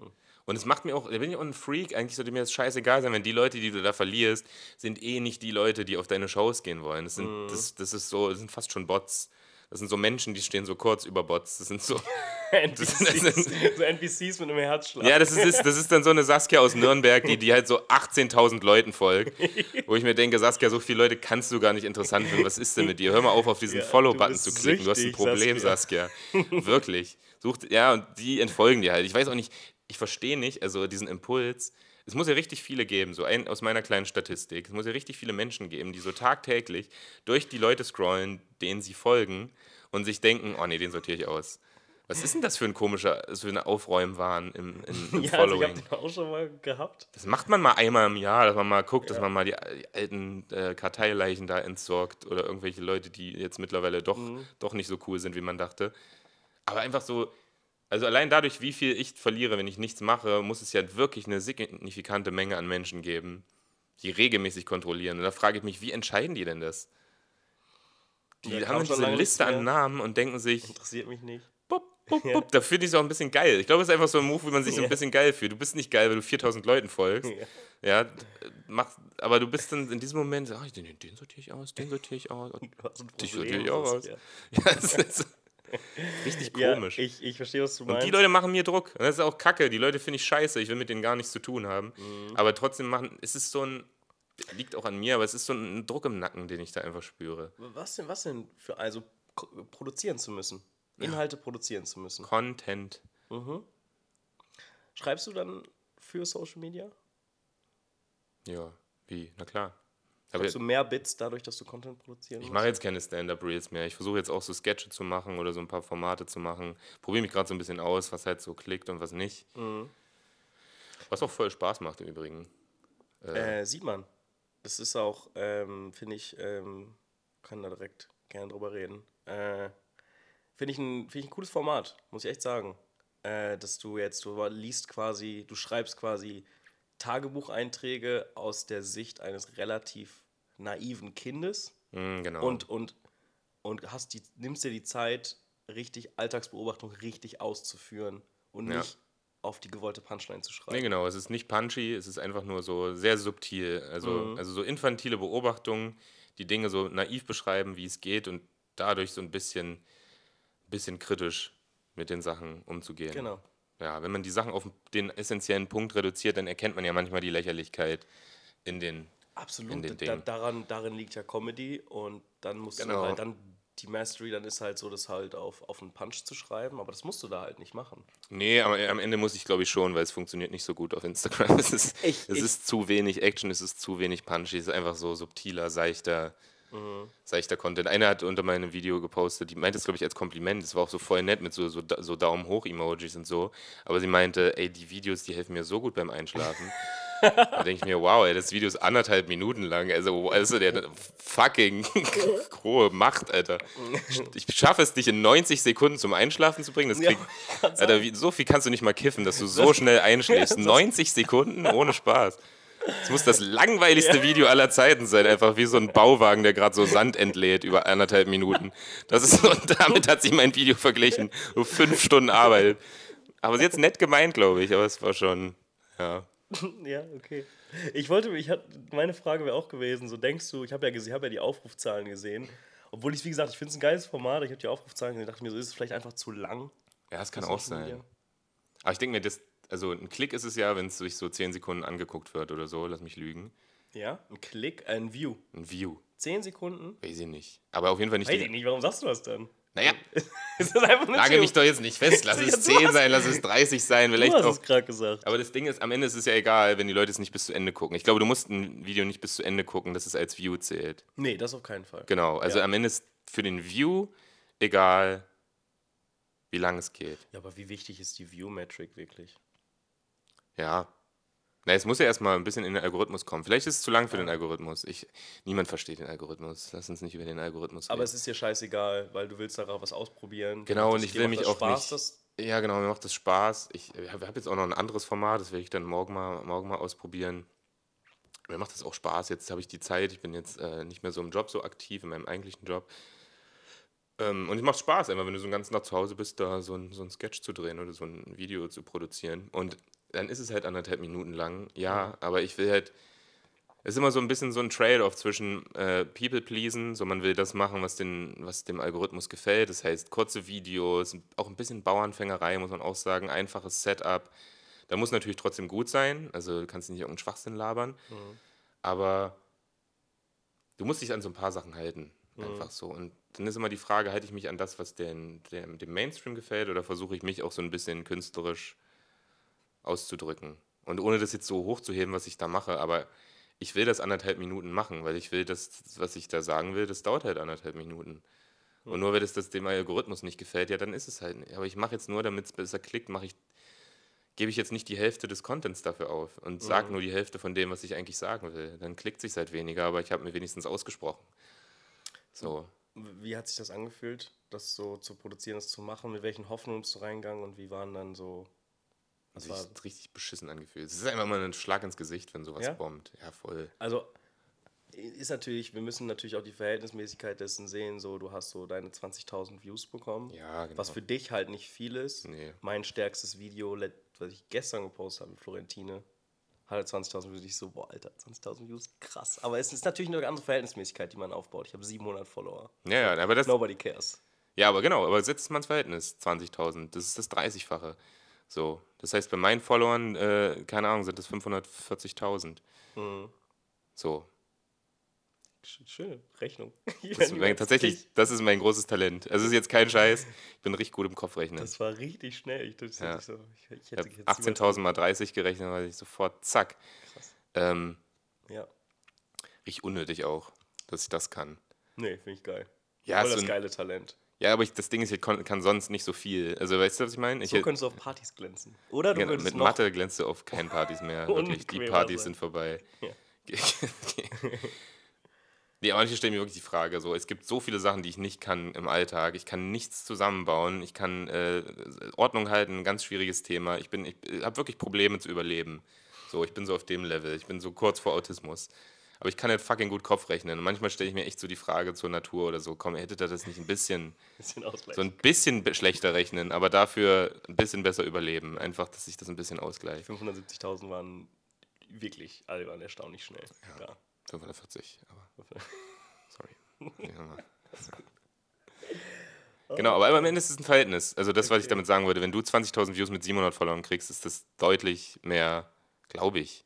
Klar, es ist voll das. Also ich meine, ich hatte natürlich so, äh, Florentina als Collab-Partner Ja, und das ist, hat das, deshalb ist das gekommen. Aber für mich war das voll abgefahren, diesen, dies, das zu sehen, die ganze Zeit Likes, auf einmal so 100 Likes, ich mache so oben auf, stehen so 100 Herzen. Ich so, Alter, gehen hier, du, aktualisierst die ganze Zeit halt vor wie so ein, wie so ein kleiner Trip, der nicht aufhört. Sucht, das ist einfach eine Droge. Ja, ja, du, du bist süchtig nach diesen fucking Herzen auf Instagram. Voll. Nach diesem dämlichen Symbol von irgendeiner unbekannten Person. Und genau das meine ich. Das sind, also diese Followerzahl, die ist am Ende nur virtuell für mich. Also, Mhm. das klingt jetzt auch wieder extrem äh, so ein bisschen abgehoben, aber ich sehe da jetzt nicht Menschen hinter. Ich weiß, da sind Menschen hinter, Mhm. aber und, und ein paar von denen finde ich wahrscheinlich auch gut und die mögen meinen Content und die kommentieren drunter und die gucken sich das an. So, was man jetzt als Fans in Anführungszeichen bezeichnen wollte. Mhm. Aber der Rest ist nur, ist ja nur so eine Masse, die einfach auf den Knopf gedrückt hat. Mhm. Ich finde, Follower ist ein viel zu krasses Wort dafür, für das, was es ist. Du sagst, die folgen mir. Was ist das denn? Ja, ja. Die folgen mir. Das ist, wenn ich jetzt in den Krieg ziehen würde, alleine, die, die, die würden mir folgen. Die doch mit, nicht die, mal wür- auf eine Show. die würden mit mir in die Schlacht ziehen. Ja, die kommen nicht mal auf meine Gratis-Show, die ich mache. Was, Also folgen ist ein viel zu krasses Wort. Die haben mein Video gesehen und dann stand unter diesem Video dieses Follow oder so ein Plus. Und da haben die drauf getippt. Das war das, die einzige Leistung, die die erbracht Mhm. haben. Die haben auf einen Knopf gedrückt. Und dann spricht man davon, dass die mir folgen. Mhm. Und deswegen, das sind 18.000 Follower, aber ich glaube, von denen sind es vielleicht 100, die mir dann wirklich folgen in dem Sinne, dass die für mich auch mal äh, in eine andere Stadt fahren würden oder so, wenn überhaupt. Also gut, klar. Das ist, das ist ja, ist ja ganz normal, dass man dann quasi, wie du gerade schon gesagt hast, Verhältnis von, von äh, Views zu Likes, von Views zu, zu Follows, die du dadurch bekommst Ja. oder so. Oder dann von Follows zu, ey, die kommen auf eine Show. Ja, ja. Es geht darum, das Verhältnis irgendwie in den Griff zu bekommen, Ja, ja. wahrscheinlich. Ähm, dass das noch ein bisschen braucht und mit 17.000 Followern noch nicht ähm, erreicht ist, ist ja ganz normal. Ähm, aber das heißt, du hast auf jeden Fall auch ein bisschen für dieses Gefühl, für diese Droge geschrieben. Also, Mhm, klar, man, man, man rennt halt die ganze Zeit hinterher. Und man will es nicht, aber wie gesagt, dieser Druck ist halt irgendwie, ist einfach so im Nacken. Und deswegen ist 18.000 eine Scheißzahl. Weil du hast nicht, du hast nicht so wenig, dass es dir eh egal sein kann und du hast nicht so viele, dass es dir äh, egal sein kann. Du bist halt noch in diesem, diesem Zwischending. Du hast schon Leute, äh, aber noch nicht so viele, dass es quasi ausreicht, um damit äh, erfolgreich zu werden. Und das macht einfach nur unangenehmen Druck. krass. Der Druck, also der einzige Druck, den du ja verspürst, ist, keine Follower verlieren zu wollen, obwohl dir die ja Obwohl die wirklich so wichtig sind, so so unwichtig unwichtig sind. Ja, wie gesagt, also die Menschen sind mir nicht unwichtig. Nee, nee, aber dir ist der, ich meine, der dadurch gegebene Status ist dir halt einfach wichtig. Ja, ja, genau. Du, du, du postest mal ein Video, du weißt nicht, du promotest eine Show, jemand freut sich, wenn du eine Show promotest. So, du hast ja dadurch Privilegien, dadurch, dass du diese Reichweite bekommen hast, Ja. diese, NPC, diese 17.000 NPCs, die dir vorhin, 17.800, ähm, geben dir ja so eine gewisse Macht. Ja. Fühlt sich das Naja, okay. so? Ja, eine gewisse, ich habe extra gewisse gesagt. Schon. Ja. Ja, es Da- ist einfach so, ein, so eine Währung. Also auf dem ganzen Unterhaltungsmarkt sind halt Follower einfach so eine Währung. Es ist halt dein. Dein, ah, es klingt richtig eklig, aber es ist es so. Es ist, ich habe ja nicht die, die Regeln nicht gemacht, aber ähm, am Ende ist das dein Wert auf dem Markt. So ein bisschen. Das ist sehr traurig, weil es überhaupt nicht die Leistung von irgendwas widerspiegelt. Es ist ja nicht so, dass bessere Comedians automatisch mehr Follow haben. Da spielen ja ganz andere Faktoren eine Rolle. Aber für die Leute, die irgendwas buchen, für Leute, die die Shows veranstalten, ja, die haben ja nichts. Es gibt ja, es ist halt dein, äh, dein, dein Profil so. Ja. Und das ist so dein Value, den du hast. Und die denken, ja, okay, der, der hat nur 300 Follower, der ist ja wahrscheinlich nicht witzig. Oder auch nicht. wenn er witzig ist, wird er nicht dafür sorgen, dass unser Ticketverkauf Ja, ja, genau. höher ist oder Ja. so. Ähm, aber trotzdem, sage ich mal, ich meine, du produzierst neue Inhalte, auch wenn dir das Produzieren, das Kreieren an sich macht ja sehr viel Spaß. Aber auch das machst du ja, um diese dir nicht wichtige Menge wachsen zu sehen. Ja, jetzt nagel mich mal nicht auf diesem nicht wichtig fest. Dann merke ich, da hast du gerade so ein bisschen was gefunden. da willst du jetzt so ein bisschen Lanz auch sein, da willst du nochmal nachhaken, da willst du mich auch in so eine Ecke schieben jetzt hier. Mir auf, deiner, auf deiner Couch. ähm, die, die ist mir schon wichtig, na klar. Und, äh, ich mache das auch, damit die, damit die wei- weiter wachsen und ich genieße auch den, den, Mhm. das Feedback, was ich bekomme. Jetzt gerade bei diesen Tagebuch-Videos, die haben nicht viele Views bekommen, aber zum Beispiel super viele nette Kommentare. Da gab es keinen. Kein Geh mal trainieren. Ja, in genau. den anderen Videos. Ja, Ja, stand so, habe ich mir gestern bei gelesen. mir stand, geh mal Geh trainieren. mal trainieren. Irgendjemand, der hieß so, der hieß so Bad Life 20 oder so. Also Ja, geschrieben, der- geh mal trainieren. Ne, der sammelt auch Energy-Dosen auf jeden Fall. Der, Denkst du, dass das der Weg ist? Also der, das Ziel als Comedian, das wir wahrscheinlich haben, ist Touring-Comedian zu sein, richtig? Erstmal so. Du willst eine eigene, eigene Solo spielen. Denkst du, das ist gerade der richtige und beste Weg, dahin zu kommen? Also Social ja, Media? ja, klar. Das Der ist, einzige? Das ist jetzt auch kein Hot Take. Nee, aber Äh, ja, Social Media Podcast glaube ich immer noch. Guck mal, wie lange Leute schon sagen, Podcast ist tot, aber glaube ich nicht. Es ist nicht tot. So, absolut nicht. Gut, die meisten prominenten Podcasts sind auch Leute, die vorher schon Fan waren, muss man auch mal sagen. Also ich glaube, es ist tot, dass du jetzt durch einen Podcast so neue Reichweite generieren kannst. Das ist, glaube ich, also als von, so als Newcomer äh, ist es schon relativ schwierig, so als äh, Podcast so, so durch die Decke schießen zu lassen. Da musst du schon ein paar Tricks, Tricks drauf haben. Ähm, aber trotzdem, sobald der Podcast ist, sobald er online ist, irgendwann hat man die Reichweite und Leute können immer wieder darauf zurückgreifen. Oder du baust dir halt erst eine Reichweite auf und machst dann einen Podcast, der dann halt gut geklickt wird, was für die Fans dann auch geil ist, weil die dich dann halt so ein bisschen privat, in Anführungszeichen, hören. Also sagen wir, Das, das, denk, würdest du so zusammenfassend sagen, das Wichtigste ist, die müssen dich kennenlernen und die müssen Fans von dir werden. Genau, Das ist von das- Follower zu Fan, das ist, glaube ich, das, Und das ist das Ziel, was wir haben. Und das geht darüber, äh, was von dir preiszugeben. Zum Ja. Beispiel habe ich eine, eine Freundin von mir hat mir erzählt, dass Ines Agnoli tourt. Ja, Das wusste ich zum Beispiel nicht. Okay. Und sie tourt nicht. Sie, also sie steht auf einer Bühne, Leute hören zu und lachen. So, aber es ist kein Stand-up. Kein Stand-up-Comedy. nee, ist nicht, ja. Weil ihr erzählt halt einfach, klar, natürlich wahrscheinlich geschriebene, aber ihr erzählt einfach Geschichten von sich und Leute mögen sie so sehr, dass sie dann wieder Tickets kaufen. Das, Klar. ist für, das ist für mich ultra schwer zu verstehen irgendwie. Ja, ich verstehe, ja, das ist so, so, eine, so eine Zwischenkunstform, wo man nicht so richtig weiß, was, was machst du eigentlich gerade auf der Bühne. Wäre auch mal ein bisschen albern, wenn die sich einfach da hinstellen und sagt, übrigens, ich bin bekannt, ich erzähle jetzt was.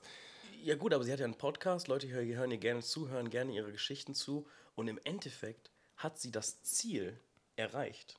Sie muss nicht mal alle 10 Sekunden einen Joke bringen und Leute sitzen da, hören gerne zu, kaufen sich Tickets, kaufen sich ein zweites Ticket für die nächste Show. Ja, ja. Ohne, ohne das, wie wir das machen, zu Es sagen, gibt kein Konzept, aber da bin ich dann auch ein bisschen, bin ich irgendwie komisch. Ich finde, man es muss. gibt ein Konzept. Die, die schreibt sich schon eine Show, die weiß, wann die welche Geschichte erzählt. Aber Ja, ja, sind klar, halt aber das hat, das hat keinen. getestet. Genau, aber es hat keinen keinen Begriff für das, was sie macht. Ist doch cool. Findest Also du ich meine, ich finde es cool im Sinne von, ja, Alter, das ist was, was wir noch nicht greifen können. Und ich, ich, ich glaube, also das war auf jeden Fall meine erste Reaktion. Meine erste Reaktion war Ablehnung. Meine erste Reaktion war, die war ja gar nicht auf den Bühnen, die hat ja gar nicht das gemacht, was ich gemacht habe. So, was hat die da zu suchen, weil die hat ja gar nicht das so gefeilt, wie andere es gemacht haben. Ja. Aber im Endeffekt denke ich mir so, krass, also das ist irgendwas ganz Neues, was, was gar nicht durch diese, durch unsere Schule muss. Ja. Und äh, keine Ahnung, ich finde es irgendwie, find's irgendwie interessant. Ja. Ja, klar, es ist schon interessant. Aber es ist trotzdem, ist, ja. Trotzdem finde ich es ein bisschen weird. Ich finde es ein bisschen weird, so, dass man sich einfach auf die Bühne stellt einfach. Ich auch, ja. Am Ende ist es so, 50% deiner Leistung ist, dass die Leute dich kennen. So. Ja, aber genau, ja, genau, das ist, das ist deine Leistung, aber ich wünschte, also das ist ja das unsere Ziel und dein Ziel. Ja, aber klar, aber du willst ja dann trotzdem mit einem, willst ja trotzdem mit Qualität liefern. Du willst ja nicht. Also klar kann sich ein Felix Lobrecht, ey, wenn der jetzt keine Ansprüche mehr hätte, der kann sich, der könnte sich auch einfach auf die Bühne stellen und irgendwas tun. Der könnte, der könnte da, weiß ich nicht, der könnte so, so Cups, Cup-Stacking machen. Ja, und Die ganze Zeit. reden. Ja, Einfach nur alle werden wegen gesagt, Scheiß geil. Ja. Felix Lobrecht hier, ähm, ähm, Speedcubbing. War klasse. Ja. Also Spaß gemacht, ganze Familie. Ja. Ja, könnte er machen, aber er hatte trotzdem Anspruch an sich selbst. Du willst ja dann trotzdem was, was, was liefern. Mhm. Und ich weiß es immer nicht. Dani Aminati hat eine Show. Dani Aminati tourt. Kennst du den? Ja, natürlich. Was macht er denn? Ja, Macht dich krass. Nee, dich- das war der andere. Nee? Was war, wer war das? Nein, Dani Aminati ist Macht dich krass. Ah ja, der andere. Egal. Okay. Egal. Der andere Pro7-Moderator. Ja, genau das würde ich sagen. äh, Ja, ja, ja, weiß nicht, was, was erzählt er denn auf der Bühne? Er ist ja auch ein bisschen witzig, so, ist auch ein netter Typ. Ich verstehe, dass man den sympathisch findet. Aber ich höre dir noch nicht anderthalb Stunden zu. Wer sich, also, Du nicht. Ich bin, Genau, ich es würde, gibt würde Leute. gerne wissen, genauso wie, bei, wie, ich- wie ich das bei Ines Agnoli gerne wissen würde, was das, also Leute hören ihren Podcast und konvertieren dann halt äh, in, in Shows, ist ja ganz klar. Wenn du jemandem anderthalb Stunden zu Hause zuhörst, dann würdest du auch dem anderthalb Stunden auf einer Bühne zuhören, wahrscheinlich. ja. Ähm, aber zum Beispiel, es gibt ja auch mittlerweile so, Ganz kurz, weißt du, wer Ines Agnoli nicht zugehört hat? Luke Ja. Mockridge. der hat gar nichts zugehört. Der hat wirklich, der hätte jetzt Ja, zuhören ein bisschen sollen. überhört. Dann würden wir ihn Nein heißt Nein, Luke. Ja, das, äh, und er tut trotzdem wieder. Klar, Cancel klar. Culture hat er wieder, hat wieder gut funktioniert. Bill Cosby auch. Tu- Tut auch wieder? Ja. Nein, ist im Gefängnis, oder nicht? Ja, aber nee, nächstes Jahr hat er, glaube ich, eine Tour wieder. Kommt raus. Wahnsinn. Die wird so ausverkauft sein. Ja. Weil die Leute sind natürlich auch satt. Was Canceln und Wokeness, gerade in Ja, Amerika, und du bist sind die ja- schon Alter, so über. Ohne Spaß. Ich bin, alle Leute sind gespannt, was sein erstes Bit ist. So wie Louis C.K. Ja, ja, klar, aber bei Louis, ohne das jetzt Should irgendwie we zu. talk about it? Ja. Okay, let's talk about it. Ja, aber ich will das jetzt auch nicht ranken, was jetzt schlimmer ist äh, in diesem. Also, Ich schon. Ich will es ranken. Will Cosby hat weitaus Schlimmeres gemacht. Bill Cosby, ja, Ja, ja, als klar. Louis C.K. Oder schon. wolltest du das mit Luke Mockridge ranken? Nee, nee, es stimmt schon. Bill Cosby, es ist beides, beides weird, beides scheiße so. Ähm, Mehr als weirden Scheiß. aber ja, trotzdem, ich, ich denke auch so, Bill Cosby war noch mal, ist nochmal eine Schippe drauf. Mhm. Der war im Knast. Also, ich glaube, er war jetzt nicht im Knast, Knast. Es war schon, er hatte, glaube ich, schon eine ganz gute Zeit da. Glaube ich jetzt. Lehne ich, mich mal gute nicht, Zeit. lehne ich mich mal nicht so weit aus dem Fenster. Ja. Aber ist schon krass. Also ist schon ein krasses Level an. Ist kein Shitstorm mehr oder kein irgendwas, Nö, sondern verhaftet werden. war Wegen verhaftet. Ja, saß vor einem Gericht. So, Mhm. ja. Straftat. Und da kommt, genau, und da- wie kommst du dann zurück auf die Bühne, auf so eine Riesentour? Amerika. 20.000 Leute, bam. Alter, das ist Amerika, Mann. Das ist so abgefahren, dass Leute da. Die Leute sind so satt. Also, da ist ja auch mittlerweile Comedy ein Raum, der nur noch wenig mit Wokeness zu tun hat, sondern Leute kommen dahin, weil sie mal wieder hören wollen, dass jemand etwas sagt, was sie nicht sagen dürfen. Ja. Also, in Amerika ist es ja nochmal voll überspitzt. Ja, So, endlich kann, endlich sagt mal jemand wieder was, wo ich mal wieder so ein bisschen. Ho, ho, ho. ja, ja, klar. Das wird in Amerika noch viel, viel krasser praktiziert als hier. Also, ich Ja. meine, wir sind immer ein bisschen hinterher. Voll. Aber das ist ja schön, wenn's 40 dahin geht. Jahre hinterher. Denkst du, also guck mal, als Comedian ist ja auch mal wichtig, aus Berlin rauszukommen, aber woanders zu spielen, ne? Mhm. so mal anzufangen. Findest, du, findest du das wichtig und Voll. warum? Ja, weil Berlin eine kranke Bubble ist. Berlin Mhm. ist schon, ist glaube ich so von, von allen Großstädten nochmal die, die sich so ein bisschen mehr für sich selbst spricht. Nochmal so ein eigener Kosmos. Also Berlin ist nicht repräsentativ für die Gesellschaft. Absolut nicht. Also keine einzelne Stadt ist repräsentativ für die gesamte Gesellschaft, klar. Berlin am wenigsten. Berlin aber wirklich am wenigsten. Mhm. Hier, ist ein, hier ist eine eigene Zone, ist ein eigenes, eigenes Land fast schon. Hier gibt es andere Gesetze. Mhm. Und das merkst du den Leuten auch an und das merkst du auch den Comedians an. Und diese, diese Berlin-Comedians, Wir. wir, naja, aber es gibt ja auch viele Comedians, ohne jetzt Namen zu nennen, die einfach super viel Zeit in ihrer Karriere einfach in Berlin geblieben sind. Ja. Und die sind jetzt mittlerweile relativ groß und, und die, die touren schon und die sind dann schon so in anderen Städten und, und, äh, und bomben vielleicht auch, weil Mhm. du auf einmal merkst dann in München, ah krass, ich habe 70 Minuten Berlin-Material.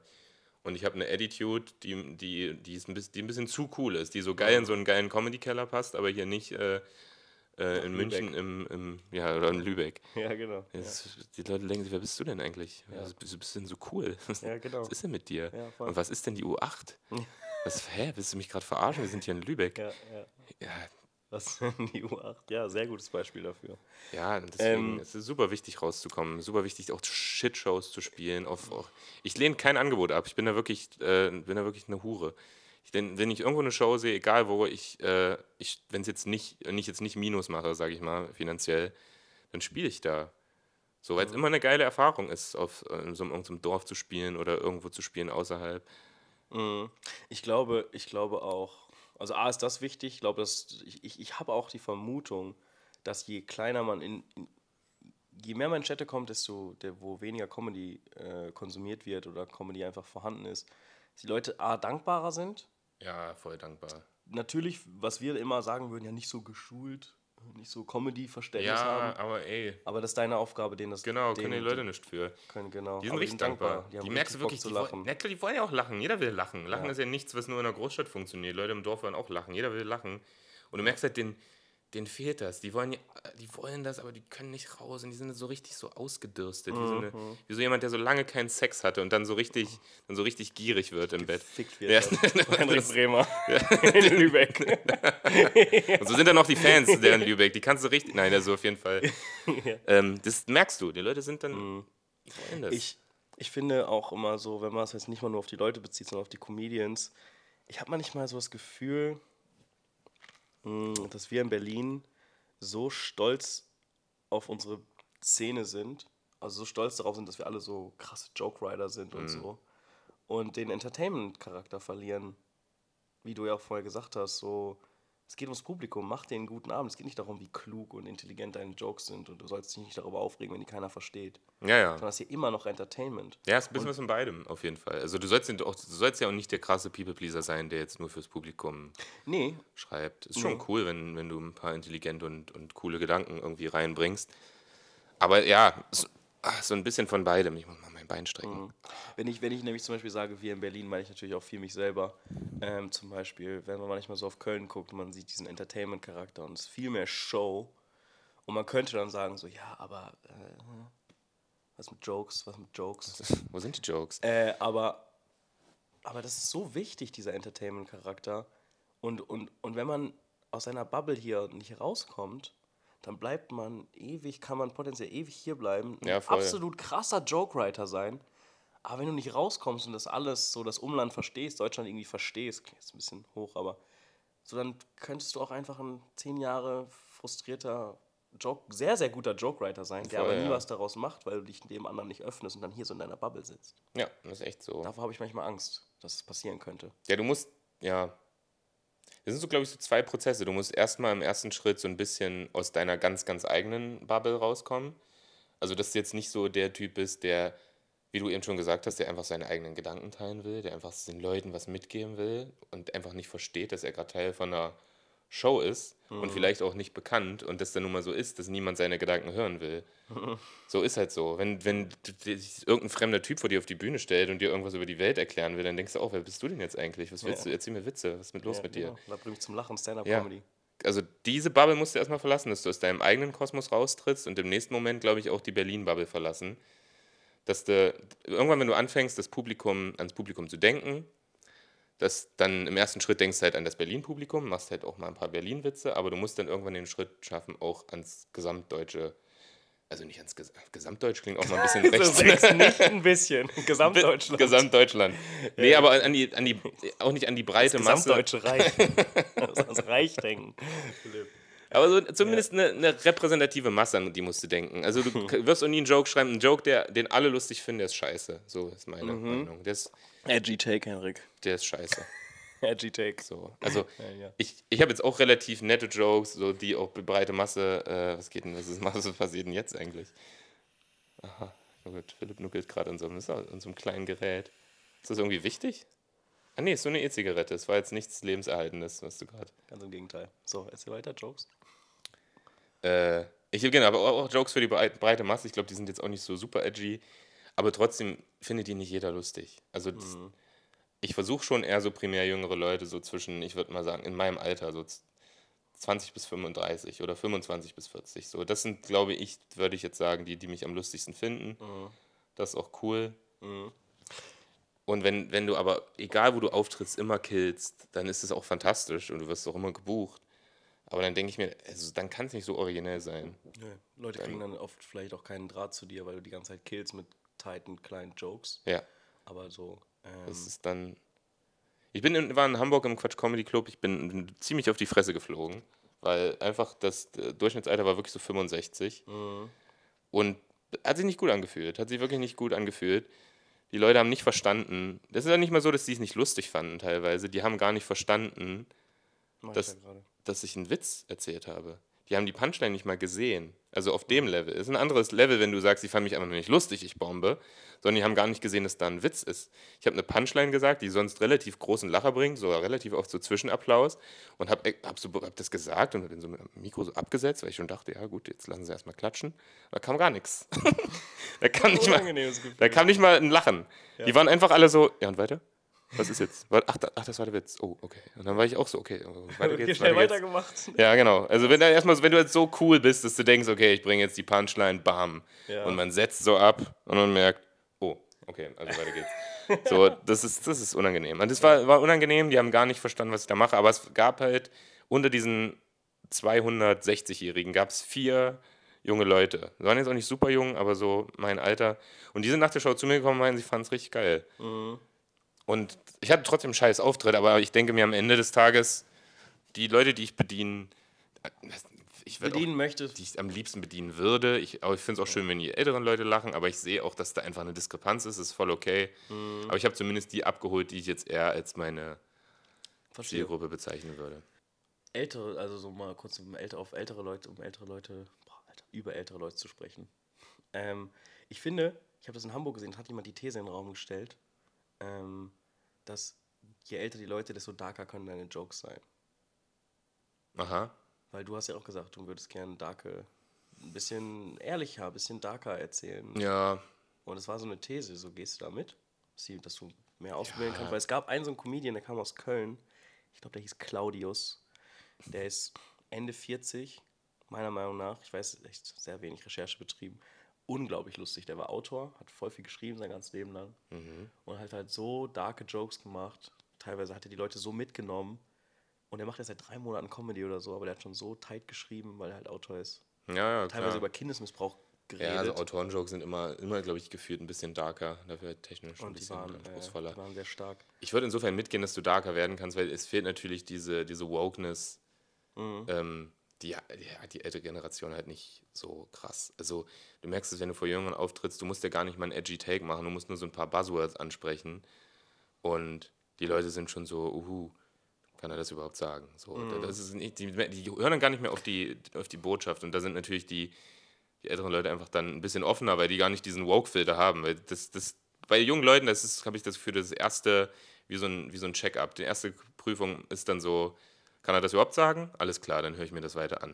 Und da fällt man schon oft, wenn man so edgy Takes versucht, fällt man schon gerade in der ersten Instanz quasi durch bei den jungen Leuten. Und die Alten haben diesen Filter nicht. Die sagen, oh, hör mir alles an. Oh, die lachen auch mal gerne mal ein bisschen rechte Sachen. Das ist, die sind halt auch, das ist halt auch das Ding. Ähm, ob, das ist natürlich dann nicht edgy, aber die sind halt einfach offener in dem Sinne, dass sie ja, nicht woke sind. Würdest du es gerne machen? Würdest du gerne darker werden? Oder was heißt überhaupt darker? Also, Ich will nicht dark werden, ich, will, ich hasse so Shock-Value-Comedy, die einfach nur so, ich mache jetzt, sag jetzt was Böses und ihr lacht, weil es so böse war, weil ich so böse gerade auf der Bühne war, bin ich nicht böse. Das finde ich Quatsch. Ich mag es aber einfach, wenn man so ein bisschen unangenehme Themen anspricht und versucht, würde dann versuchen, das so ein bisschen meinst du dann aber, das Publikum, das du erreichen möchtest, ist der richtige Rezipient dafür? Also fehlen dir nur die Skills, diesem Publikum das so zu, vorzubereiten? Ja, mir, mir fehlen die Skills, aber ich bin manchmal auch ein bisschen böse aufs Publikum. Also am Ende, also am Anfang liegt es natürlich trotzdem an mir. Ich habe noch lange nicht die Delivery, um so ein paar Sachen vorzutragen. Ja. Aber mich nervt auch immer, dass mir manchmal wird auch einfach nicht zugehört, was ich gerade sage. Mhm. Wird einfach nicht, zum Beispiel, ich hatte mal einfach einen Joke, so, es gibt einen Oscar für Pornos. So, es gibt einen Oscar für Pornos, redet dann so ein bisschen drüber und sagt dann einfach so, nee, aber mal ohne Spaß, ich finde es super geil, endlich Oscars, bei denen auch Schwarze berücksichtigt werden. So, Geiler Joke. Ist okay, ja, ist auch eine Kritik, ist eine Kritik am System. So, schwarze Leute kriegen keine Oscars, aber in Pornos, hm, sind wir mal ehrlich, wahrscheinlich schon. So, und nur weil ich Schwarze gesagt habe, oder ich weiß nicht, was es war, der Joke bombt komplett, jedes Mal. Und ich merke, habt ihr mir gerade zugehört, was ich gerade gesagt habe? Habt ihr den Inhalt verstanden? Ich mache mich gerade nicht über Schwarze lustig. Also wirklich nicht. Vielleicht sehe ich es auch falsch. Aber der Joke ist gut. ich bin einfach, aber er fu- funktioniert nicht. Und da, in solchen Situationen bin ich äh, dann schon manchmal ein bisschen sauer aufs Publikum. Pu- Publikum ist zu weiß dann einfach. Ne? Also wenn, sag ich mal, wenn ein Schwarzer im Publikum sitzen würde, würden alle sich angucken, seine Reaktion. Lacht er? Nein? Alles klar, lachen wir auch nicht. Ja, genau. Aber hättest, du einen, hättest du einen geteilten Raum, sag ich mal, hättest du hättest 50% schwarzes Publikum und die würden lachen, Alter, wäre absoluter Run, wäre wär, wär, wär eine Killer-Punchline. Ja, ja, Aber wahrscheinlich. so, sie trauen sich wahrscheinlich einfach nicht darüber zu lachen, weil sie Ja, nicht das, wissen. Ja, aber das ist genau das, was man irgendwann mal wegkriegen muss, dass die Leute irgendwann merken, wir sind hier in so einem Private Space, wir sind hier in so einem Keller in Berlin. Es passieren deutlich weirdere Sachen in Kellern in Berlin. Lass uns mal ganz kurz einfach, wenn wir was lustig finden, dann lachen wir. Das ist das einzige Agreement, was wir haben. Wir sind unter uns, danach gehen wir ja raus, nichts wurde hier aufgezeichnet. Das ist heute nur mal passiert, zwei Stunden. Okay, der Comedian hat es wahrscheinlich aufgezeichnet, weil es noch auf Instagram hochlädt, weil es so cool war. Aber ich hatte so einen Moment heute mit dem Publikum. Das muss ich auf jeden Fall hochladen. Aber ansonsten ist es halt so ein Private Space. In zwei Stunden, die passieren nur einmal und dann sind sie weg. Und dann kann man auch mal über Sachen lachen, die so ein bisschen unangenehm sind. Aber bis das passiert, das wird noch. Also, finden die das nicht lustig?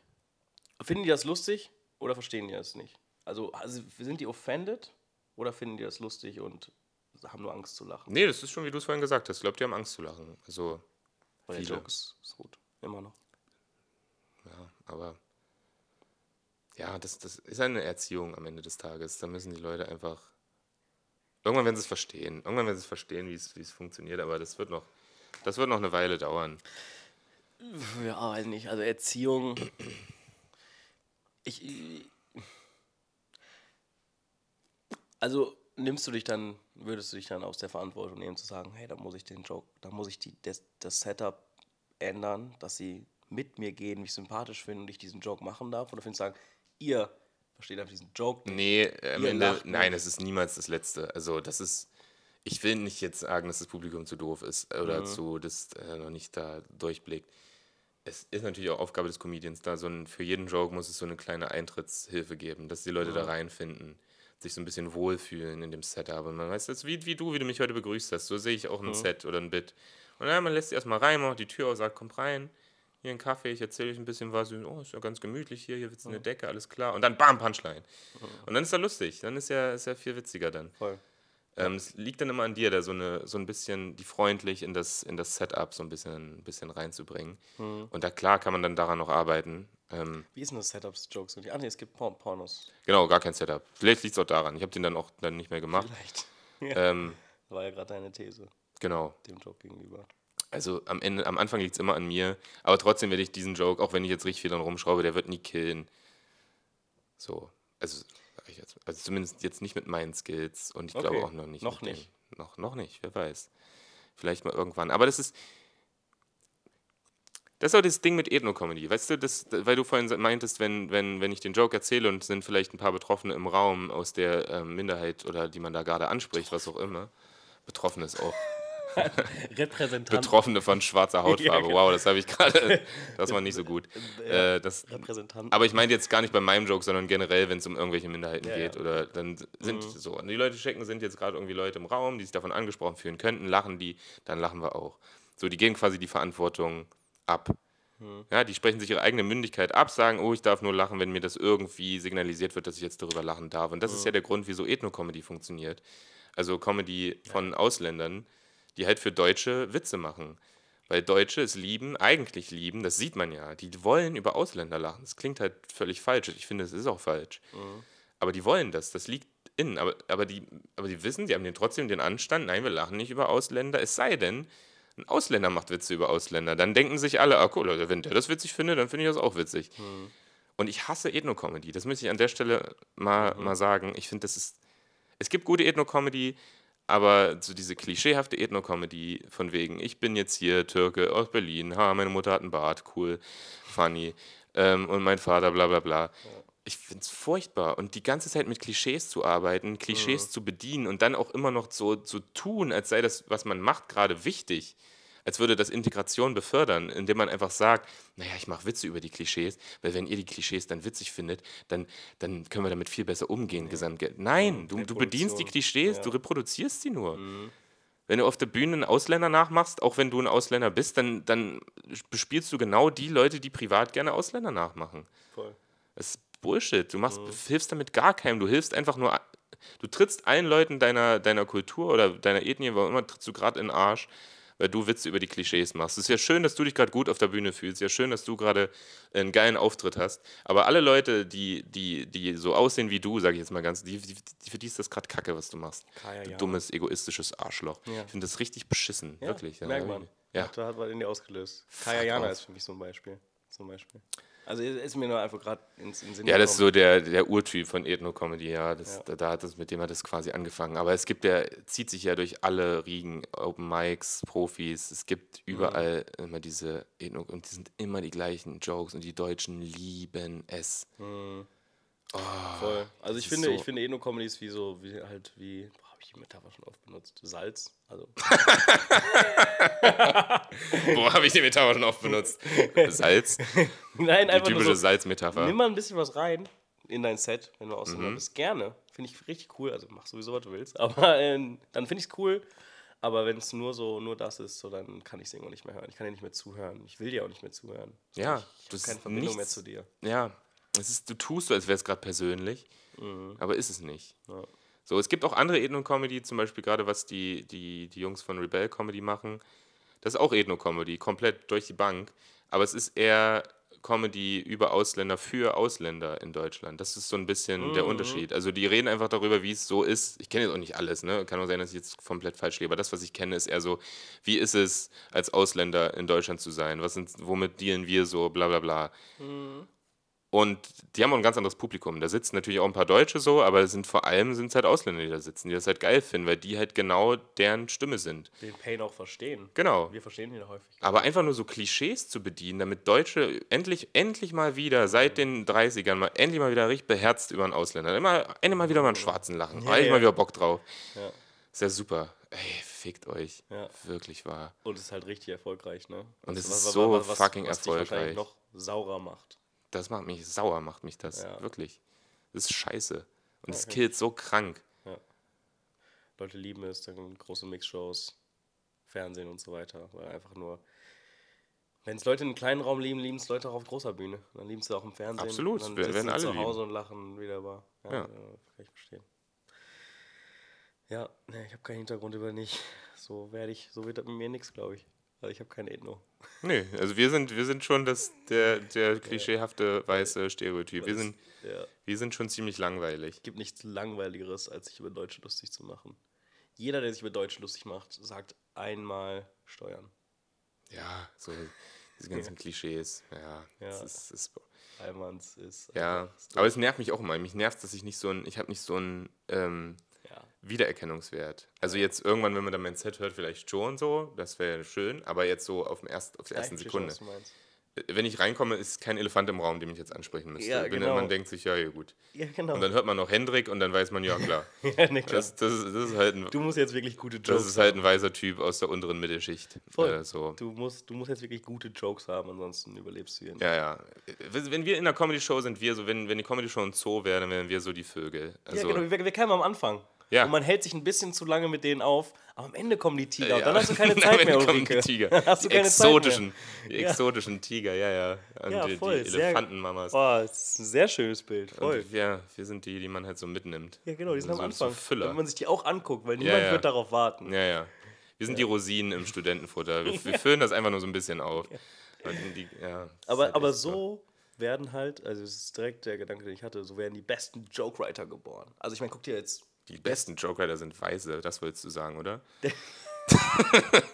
Ja, oh Gott, ja, das hätte man, das hätte man auch so verstehen können. Nein, ich meine, die langweiligen Typen, die sowas nicht haben. Ich habe jetzt zum Beispiel, da, ich habe jetzt direkt dran gedacht, gestern hat Joe List sein neues äh, Special rausgebracht. Mhm. Und der ist halt der unauffälligste weiße Dude, den es gibt. Ja. unauffällig, äh, ab, unab, äh, ohne die Hautfarbe, unauffälligste Dude, den es gibt. So, und wenn du so unauffällig und unscheinbar bist, musst du ultra krasse Jokes haben. Louis C.K., auch ganz normaler Dude, den du niemals beachten würdest, Der der super unscheinbar. Ja. an der Bushaltestelle stehen würde. So. Ja. Aber so, dann musst du halt richtig gut sein. ja, klar. So technisch, da musst du musst halt einfach. Du musst jetzt Sachen aus dem Nichts generieren, wenn du komisch aussiehst. Und ich meine jetzt gar nicht, äh, also einfach, wenn du komisch aussiehst. Ja, oder eine komische Kopfform. Genau, irgendwas ist weird an dir oder du bist Ja. einfach dick. Ja, genau, So, irgendwas. echt, wie viel Dick es gibt, die übers Dicksein reden. Ja, okay, we got it. So, werd dünn. Doch mal Sport, verdammte Scheiße. Mach Ja. dünn und lass deine Witze Also weg. ich meine, nee, also ich meine, du musst drüber reden, weil den Elefanten im Raum nicht anzusprechen Ja, klar. ist scheiße. ja, Du musst drüber reden, aber, ähm, mach wenn- nicht alles. ja. darüber. Irgendwann ist auch der Drops gelutscht. Ja, voll. Und das ist genau das Ding. Ähm, so wie der Drops dieser Folge. Geil, Mann. Stark. Richtig stark von dir. Äh, wir, haben, wir haben schon anderthalb Stunden gequatscht, oder Anderthalb Stunden waren es schon. Das ist ja klasse. Hat Spaß gemacht. so? Ja, mega. Woher weißt du das? Ist es eine Uhr? Ähm, ich habe Ah, eine ja. Uhr, ja. Klasse. Und es ist, äh, es ist 20 nach 2. Mhm. Und das heißt, das sind ungefähr bei anderthalb Stunden. Okay. Dann machen wir hier machen wir den Sack zu, machen wir die Schleife drum. Ich würde dir, würd dir jetzt noch eine Faust geben. Okay. Und äh, danke, dass du, äh, dass du mich äh, begleitet hast. War schön, hat richtig Spaß gemacht. War mir eine Freude, Philipp. Vielen Dank, Bis Henrik. dann. Macht's gut. Tschüss.